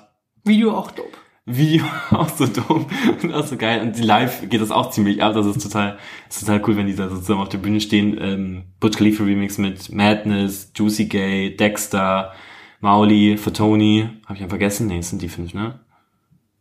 Mit, Ich, ich glaube schon. Die fünf. Alle. Mauli Part halt. Al- Also die Line mit, mit, mit, ähm, Albert Einstein hatte nur eine 4 in Mathe, ich hatte eine 5, wo ist mein Nobelpreis? Oder der erste Rapper oder eigenen, ohne eigenen Panini-Sticker. oder ähm, das, die Line mit dem Esel auch. Schon wieder eine Line mit dem Esel, wie vorhin bei Longos, mit dem umgedrehten Esel. Wow, krass, was du da abgeliefert hast. Crazy. Internet Gold geht dieses Jahr an MC Smoke und. 2019, verrücktes Jahr. Ich glaube, wir haben über die wichtigsten Songs für uns gesprochen, die Alben, Artworks, Videos, ähm, Newcomer. Und ich habe noch ein paar Fragen vorbereitet, die Nix noch nicht gesehen hat. Und die werde ich ihm einfach jetzt mal hintereinander fragen. Vielleicht können wir das ein bisschen kürzer beantworten. Vielleicht Ja. ist es auch schwierig. Und zwar ist meine erste Frage. Aber du musst die auch beantworten. ne? Ja, ich versuche sie auch cool. zu beantworten. Was wird aus Apache im nächsten Jahr? Ich hoffe kein Sexist. Ja, kurz wie möglich. Denkst du, der Erfolg wird weitergehen? Ja, schon. Ich glaube schon, weil der Hype einfach gerade auch so groß ist und der auf dieser ganzen Welle halt, der kann da super drauf schwimmen. Soundclash. Wird, wird äh, wird Hat man gemerkt, die Kids waren nur da wegen auch Internetgold, aber eher negatives Internetgold war Ja. dieser ganze Scheiß Song. Ja. ja Bowser und. Friends. Und Apache ja schon als, ich weiß nicht, ob es als Headliner, aber als erster Act fürs Spektrum angekündigt. Ich habe jetzt schon Angst, kein Ticket mehr zu kriegen, ehrlich gesagt. weil so viele halt, glaube ich, nur wegen Apache. Weil, glaube ich, so viele wegen Apache einfach nur hingehen werden. Okay. Also sagen wir, Apache bleibt nächstes Jahr auch noch auf der Wave und schwingt immer noch sein Tanzbein. Ja. Okay. ist so witzig, wie er sich bewegt auch. Also so, Also auch so baut geil, so original. Nicht, nicht Aufge- lächerlich, vom aber. Aufbau finde ich das super krass. Mir geht die Mucke auf den, jetzt schon auf den Zeiger, weil ich finde, Also wenn heute noch Leute die, Roller in ihre Story die reproduziert posten, sich, also das ganze ähm, Tape, Album, Mixtape, wie man es nennt. Eine Sache muss ich noch zu Ja. Apache sagen. Ich fand halt, dass, ich glaube, wenn man runterscrollt und sein erstes Release oder die erste Single gleich Kleine Hure heißt, Ja. spricht halt schon ein bisschen für sich. Deswegen sehe ich ihn ein bisschen kritisch, aber ist halt gerade so das Ding, was auf Abi-Partys läuft und Das so, ist echt ne? schwierig. Ich Also ich finde, am Anfang war ich so echt so Ja. cool, was da kommt und Ja. auch immer so ein Anti. Äh, Ich weiß, du hast schon vor ein paar Jahren gedickt. da Anti-Ding. schon. Und dann kam diese Single und damals habe ich glaube ich noch nicht so diese Kritik besessen, also ich selbst Ja. dass ich das dann so in den, also ich würde jetzt nicht dieses, ich würde den Song nicht öffentlich in meiner Story teilen zum Nee, Beispiel. nee. Aber ich finde, man muss immer unterscheiden, das klingt hart, aber ich finde, man muss unterscheiden, ob man das in der Musik macht oder in, im Real Life, Ja. zum Beispiel Jesus Ja. raus. Ja. Aber trotzdem muss man auch die Worte, die er da rappt, singt, kritisch beäugen. Ja, und ich finde, wenn man das schon als erstes Release Ja, das, Spotify genau, das ist eine Ansage. Und auch dieses, dieses ganze Cultural-Ding mit äh, Appro- Appropriation, sorry für diese englische Aussprache, mit diesem ähm, Indianer, Ja. äh. Sehr, sehr schwierig. Deswegen mit dem ganz faden Beigeschmack alles und das wird wahrscheinlich noch fortgehen und das ist auch krass, was der hier, der Lukas Teuchner von Two Sides da irgendwie für ein Auge hatte für so einen Act, als den Ja. noch keiner gedickt hat. Nächste Frage. Wer wird im nächsten Jahr groß von den Newcomern, also wirklich groß von den Newcomern, die du die wir oder vielleicht, oder nee, haben. wer wird, nee, wer wird im nächsten Jahr groß, egal ob es Newcomer ist oder nicht. Boah. Oh, so spontan. Wer wird im nächsten Jahr Kann natürlich auch Newcomer sein. Also wer, wer wird vielleicht so der nächste groß große. Ähm, okay, ich lege mich jetzt einfach mal fest, weil ich es mir echt vom tiefsten wünsche und ich weiß, dass da im nächsten Jahr noch was kommt, äh, wünsche ich mir Provinz und Gold Roger. Denkst du, Gold Roger wird. Also jetzt wenn Obwohl, nee, er nee, ist ja also es geht, ja. es ist, die Künstler müssen nicht kurz, also das spricht ja nicht gegen die Musik oder für die Musik. Es geht aber Ja. nur darum, wer wird so den Zeitgeist als nächstes so auf den Punkt oder auf den Nagel treffen, dass das halt ein Ding wird. Was denkst Ja, du? dann wird's halt irgendwie der nächste Also, nee, Rapper, also von Provinz kann ich kann Ja. natürlich sein, so dass also es- wünsche ich mir einfach, aber äh, realistisch betrachtet wird's halt der nächste Rapper, der irgendwie von, von Kapi oder Chata gepusht wird. Äh, Reproduktion von, von Ferro und Mero und Brudi und was weiß ich, was es da alles gibt, die den Zeitgeist treffen werden, Mhm. leider. Sag ich jetzt für mich persönlich meine eigene Meinung, leider. Ähm, aber ich wünsche es mir halt eher für so einen für mich kredibilen Künstler wie Goldroger, dass der halt einfach noch mehr Öffentlichkeit kriegt, auch wenn ich nicht weiß, ob er das will, weil ich glaube, er versteht sich so als Nische auch. Ähm, kann ich jetzt aber nicht für ihn sprechen, das ist so mein Eindruck, weil ich finde, diese Lyrik sollte einfach mehr Leuten zugänglich sein, in dem, was er da macht und was er da für einen coolen Sound produziert. Provinz, glaube ich, ist zwangsläufig, dass die größer werden. Äh, allein jetzt schon, dass die ja bei Late Night Berlin aufgetreten sind und dort ja schon Öffentlichkeit bekommen haben. Und ich glaube, das Album wird krass. Ich glaube, die Tour ist auch fast schon, ich glaube, die ist ausverkauft. Ja. Ähm, schon recht schnell, ohne dass das Album draußen ist. so. Ähm, ja, den, bei denen kann ich es mir wünschen und vorstellen. ich habe das Gefühl, dass Pascha ähm, Ja, kommen kann, weil er auch einfach mit Shabbas Botten schon gezeigt hat, dass er da irgendwie so so die die die die Leute ähm, anspricht, die dafür vielleicht sorgen, dass der Song noch erfolgreicher wird. Also wenn du halt den den Geschmack von bestimmten Leuten triffst, dann wird das inflationär irgendwann. Also ich glaube, das ist genau wie, wie wir bei Apache so. Es wird irgendwie im Kern wurde so getroffen und dann ging das halt riesig groß, alle haben ihn gepusht und ich glaube auch, was, was ich mir, glaube ich, auch wünsche, wie du vielleicht bei, bei Gold Roger ist bei Edosaya. Einfach weil ich da irgendwie so krass Potenzial sehe und Hits wie Highway, so die jetzt Ja. schon ein bisschen älter sind, aber trotzdem irgendwie Hits sind, da würde ich mir wünschen, dass da irgendwas kommt. Aber das habe ich ja schon letzten Jahr gesagt, dass ich, oder am Anfang dieses Jahres gesagt, dass ich mir es wünschen würde. wir sagen es einfach so lange, bis es passiert. Ja, es passiert. Also Pascha habe ich. Pascha kann ich mir auch vorstellen. Mayan bin ich gespannt, was da kommt. Mhm. Da bin ich mal gespannt auf ein Album, weil ich glaube, der kann auf dem Album noch mal ganz anders funktionieren als über diese, Ja. diese Singles. Ich persönlich glaube, KK braucht noch ein bisschen. Ich weiß nicht, ob das im nächsten Jahr, ob sie Ich da glaube, auch schon so KK krass wird, Output ehrlich hat. gesagt, es soll nicht, nicht äh, despektierlich klingen, ich glaube, sie wird nie der Riesenstar werden. Dafür ist ihre Musik, glaube ich, zu anspruchsvoll. Mhm, mhm. Würde ich jetzt mal überhaupt nicht finden, dass es, sie funktioniert eher wie so ein Gold Roger. Ja. auf einer sagen. anderen, ich sag's mal Nische, das klingt immer so, so, so gemein, aber es ist eher so, es ist auch okay, dass du eine Nische bespielst Ja. und so wie, wie auch ein Oji Kimo. Die Oji Kimo wird für mich auch nie ein neuer Rap-Superstar werden, Auch wenn was er auch nicht muss. Skills hat, Genau, so. weil er auch ein krasser MC ist und auch das alles passt. Auch Funk, Funk oder Funk hätten wir vorher noch erwähnen können bei den Produzenten. Ja. Ähm, wird es trotzdem immer diese Nische bleiben, was es aber auch für diese Künstler braucht, damit die wertgeschätzt werden. Weil ich finde, desto größer es wird, desto weniger Wertschätzung ähm, Ja. wirst du, glaube ich, bekommen. Ja, was, was okay ist. Aber Das trotzdem, Die, ja, die Janosche Rap-Formel. ja. Okay, nächste Frage. Wen willst du im nächsten Jahr live sehen? Ganz spontan. Ja, Komm mal, werde ich mir auf, auf jeden Fall. da mach ich einen Haken dran. Ja. ähm, guck mal, Gold Roger, Haken dran. Provinz, Oh, Provinz will ich, hab mir richtig Bock. habe ich auch. Habe ich, diese hab ich einmal live gesehen, in, aber auch nur so am Rande. Ähm, krass, Stimme, top. Und- Habe ich aber im Kosmos Chemnitz kurz einmal Ich glaube vor allem, was das Geile ist, dass sich die, diese Stimme jedes Mal anders anhört. Ich glaube, dass er den Song jedes Mal anders singt. So, das Ja. ist halt immer so ein uniques Erlebnis. Und ähm, A zum J.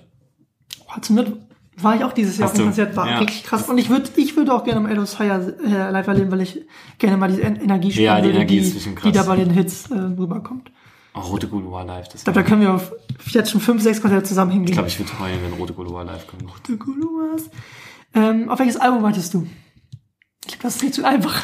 Was in was, Nächsten, was im nächsten Jahr sozusagen, oder sagen wir mal Alben, Provinz, weiß ich da, was du darauf wartest, Ja. aber vielleicht ein Künstler, Gold Roger weiß Gold man auch, Tape. aber gibt es vielleicht einen Künstler, wo du sagst, hm, da steht noch ein Stern, das Album kommt, aber da würdest du dir wünschen, da wartest du darauf, dass ein neues Album, Crow? ja, ist einfach.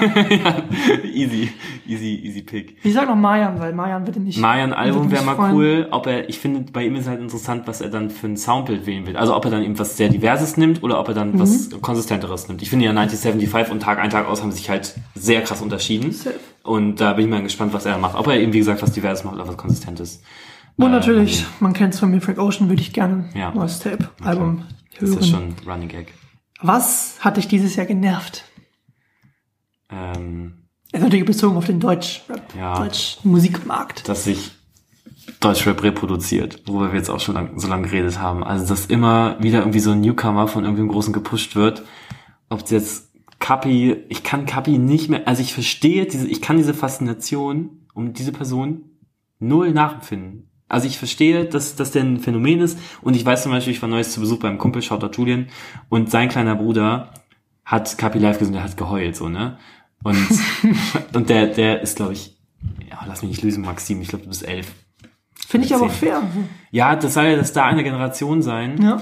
Ähm, mich hat genervt, was, was für Werte im Deutschrap verkörpert werden, aber das ist ja auch schon länger, das ist Ewig nicht nur seit diesem Jahr. Ähm, was ich dann wieder gut fand, war ja zum Beispiel dieses Battle zwischen Mikesh und Yarambo, was ja auch so ein bisschen durch die Twitter-Bubble ging, wo Mhm. äh, ja dieses, ich glaube Yarambo war der, der halt dieses krass homophobe und sexistische gesagt hat. und da hat sich das Publikum, das ist das erste Mal, als ich das in Bad Rap gesehen habe, wo sich das Publikum gewehrt hat, wo geboot wurde. Vor allem Frauen. Ähm, vor allem Frauen. Finde ich sehr gut. Ähm, fand, fand ich sehr gut und das halt dieser, das hat mich krass genervt, diese Texte, dass man halt wirklich immer, bevor ich einen Künstler wirklich feiern konnte und einfach, auch wenn ich die, den Vibe gefeiert habe, dass mich die Texte halt irgendwann so abgeturnt haben. Also wenn da irgendwie sowas drunter lag. Zum Beispiel muss ich auch sagen, bei Rin keine Liebe kann ich mir, würde ich auch niemals in meiner Story teilen wegen der Hook. Ähm, Da muss man, muss ich, muss man echt ein bisschen aufpassen und das, ich habe das Gefühl, beim, wenn ich mir Rap anhöre, muss ich das immer, muss ich immer mehr auf Ethik achten bei mir selber, dass ich das mit mir selber vereinbaren kann, was ich da höre. Und das nervt mich eigentlich und deswegen kann ich mir eigentlich die Top 20 in den Spotify Charts gar nicht geben. Deutschland halt. Mich nervt irgendwie auch, dass in Deutschland das Gefühl so ist, also dass Menschen, die das Privileg haben, anderen Menschen, zum Beispiel im Hip-Hop, Fragen zu stellen, also Interviews zu führen, Mhm, okay, ja. dass dort die Kritikebene von manchen, ähm, sei es zum Beispiel jetzt Helen Fares oder auch eine Josi, also Hel- Helen Fares auf jeden Fall ganz großes Shoutout, Ja. die zum Beispiel im Tour-Interview dann so hielt. Und ich finde, das fehlt Ja, mir einfach, dass da, also es gibt das Privileg und es wird immer nur auf der Oberfläche geschwommen. Und ich finde, man muss auch nicht den Künstlern immer die gleichen Fragen stellen. Ich finde, das ist so, man will nicht das X-Interview hören mit, mit, mit Kummer und wo er dann über den Tonträgerladen redet. Klar, das ist wichtig, aber man muss versuchen, nochmal eine Tiefe zu ziehen. Oder bei Treppen habe ich es ganz krass gemerkt, mit diesem Jizzes-Ding. Jesus, ja.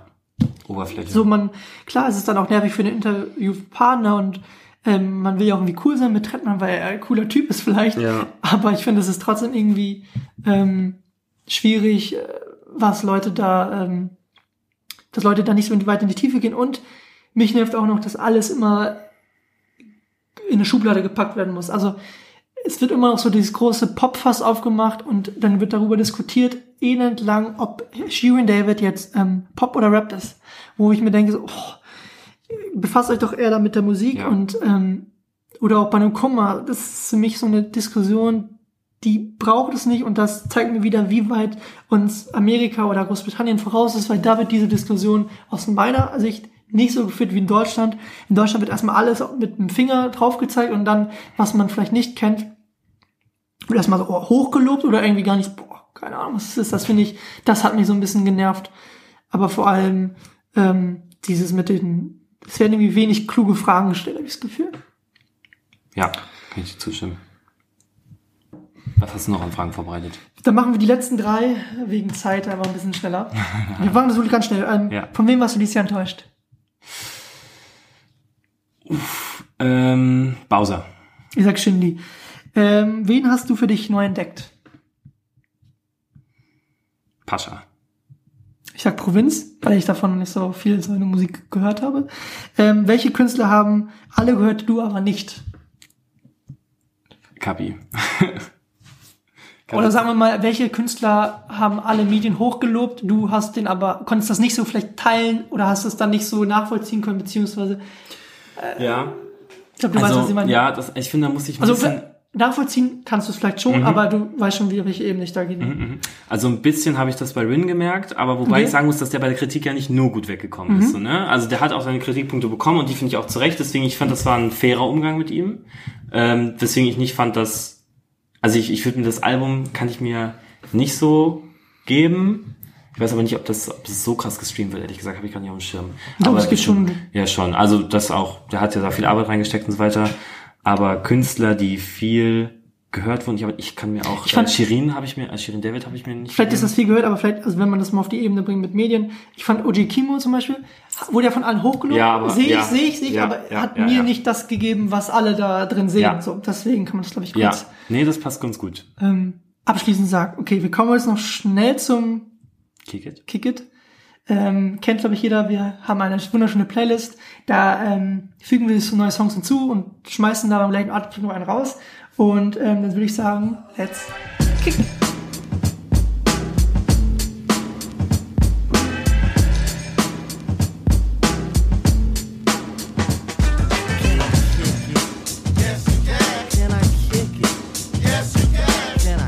Und zwar werde ich, muss ich leider schweren Herzens einen Song von unserem Homeboy, Homie Sam James kicken. Ja. Zwar kein, einfach weil ich mit dem Song nicht warm werde. Ich glaube, das kann man so ganz kurz äh, sagen. Ich glaube, Sam hat auf jeden Fall ähm, bessere Songs und ich bin gespannt, was da nächstes Jahr kommt. Und ich glaube, da kommt auch noch ähm, mehr als dieses Jahr, also von der Qualität. Da steht ein, da steht ein Tape in, in den Sternen. Genau. Durfte schon mal reinhören. Ich glaube, das wird, das wird fett. Ja, und ich glaube, er überlegt ja gerade, wie er es aufbaut, ob er es splittet in zwei Ja, genau. Tapes, ob er es raushaut oder ob er jede Woche eine Single macht. Ich würde übrigens sagen, ich bin auch für Splitten. Jede Woche passt nicht. Ein ganzes Tape ist, glaube ich, so ein bisschen verpulvert, würde ich mal behaupten. Also Ja. jetzt so von der Seele weggeredet. Und Song, den ich reinmache, auch ganz kurz, haben wir schon ganz viel drüber gesprochen, ist Pascha Hauseingang. Ja. Zieht euch den Song rein, der Junge wird groß. Ähm, Haben wir und predicted, dann Haben wir eh predicted, es wird wahr. Und jetzt bin ich gespannt, welchen Song du hinzufügst und welchen du kickst. Also, ich kicke erstmal ähm, Kickdown von Savi.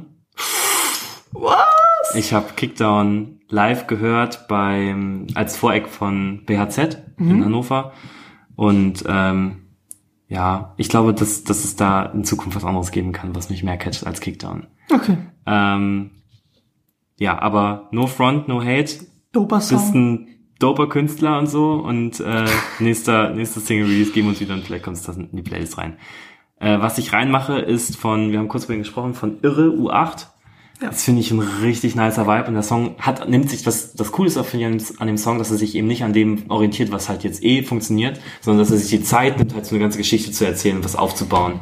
Und das finde ich halt richtig nice und will ich supporten. Irre U8 in die Playlist. Please ASAP. Gut. Danke. Das war's Kick It. Letzte Kick It in diesem Jahr. Danke, liebe Zuhörer. Ich glaube, wir sind, können sagen, danke für 2019, für diesen Support, für die ganze Kritik, für alle Nachrichten, die ihr uns Yes. zukommen lassen habt. Vielen, vielen, vielen Dank. Und es ist mir cool, dass das angenommen wird, die, die Mühe und Arbeit, die man sich hier macht. Auf jeden Fall. Und auch danke an dich, dass du dir immer die Zeit nimmst, um hier zu quatschen. Also danke an dich, lieber Janosch. Für deine, für deine ausgesprochen gute Vorbereitung jedes Mal. Ja, das gehört dazu. Ähm, vielen Dank. Ich glaube, wir können nicht mehr sagen als wirklich, von wirklich von Herzen. Danke. Und wir freuen uns auf 2020 mit mehr Folgen, mehr Formaten.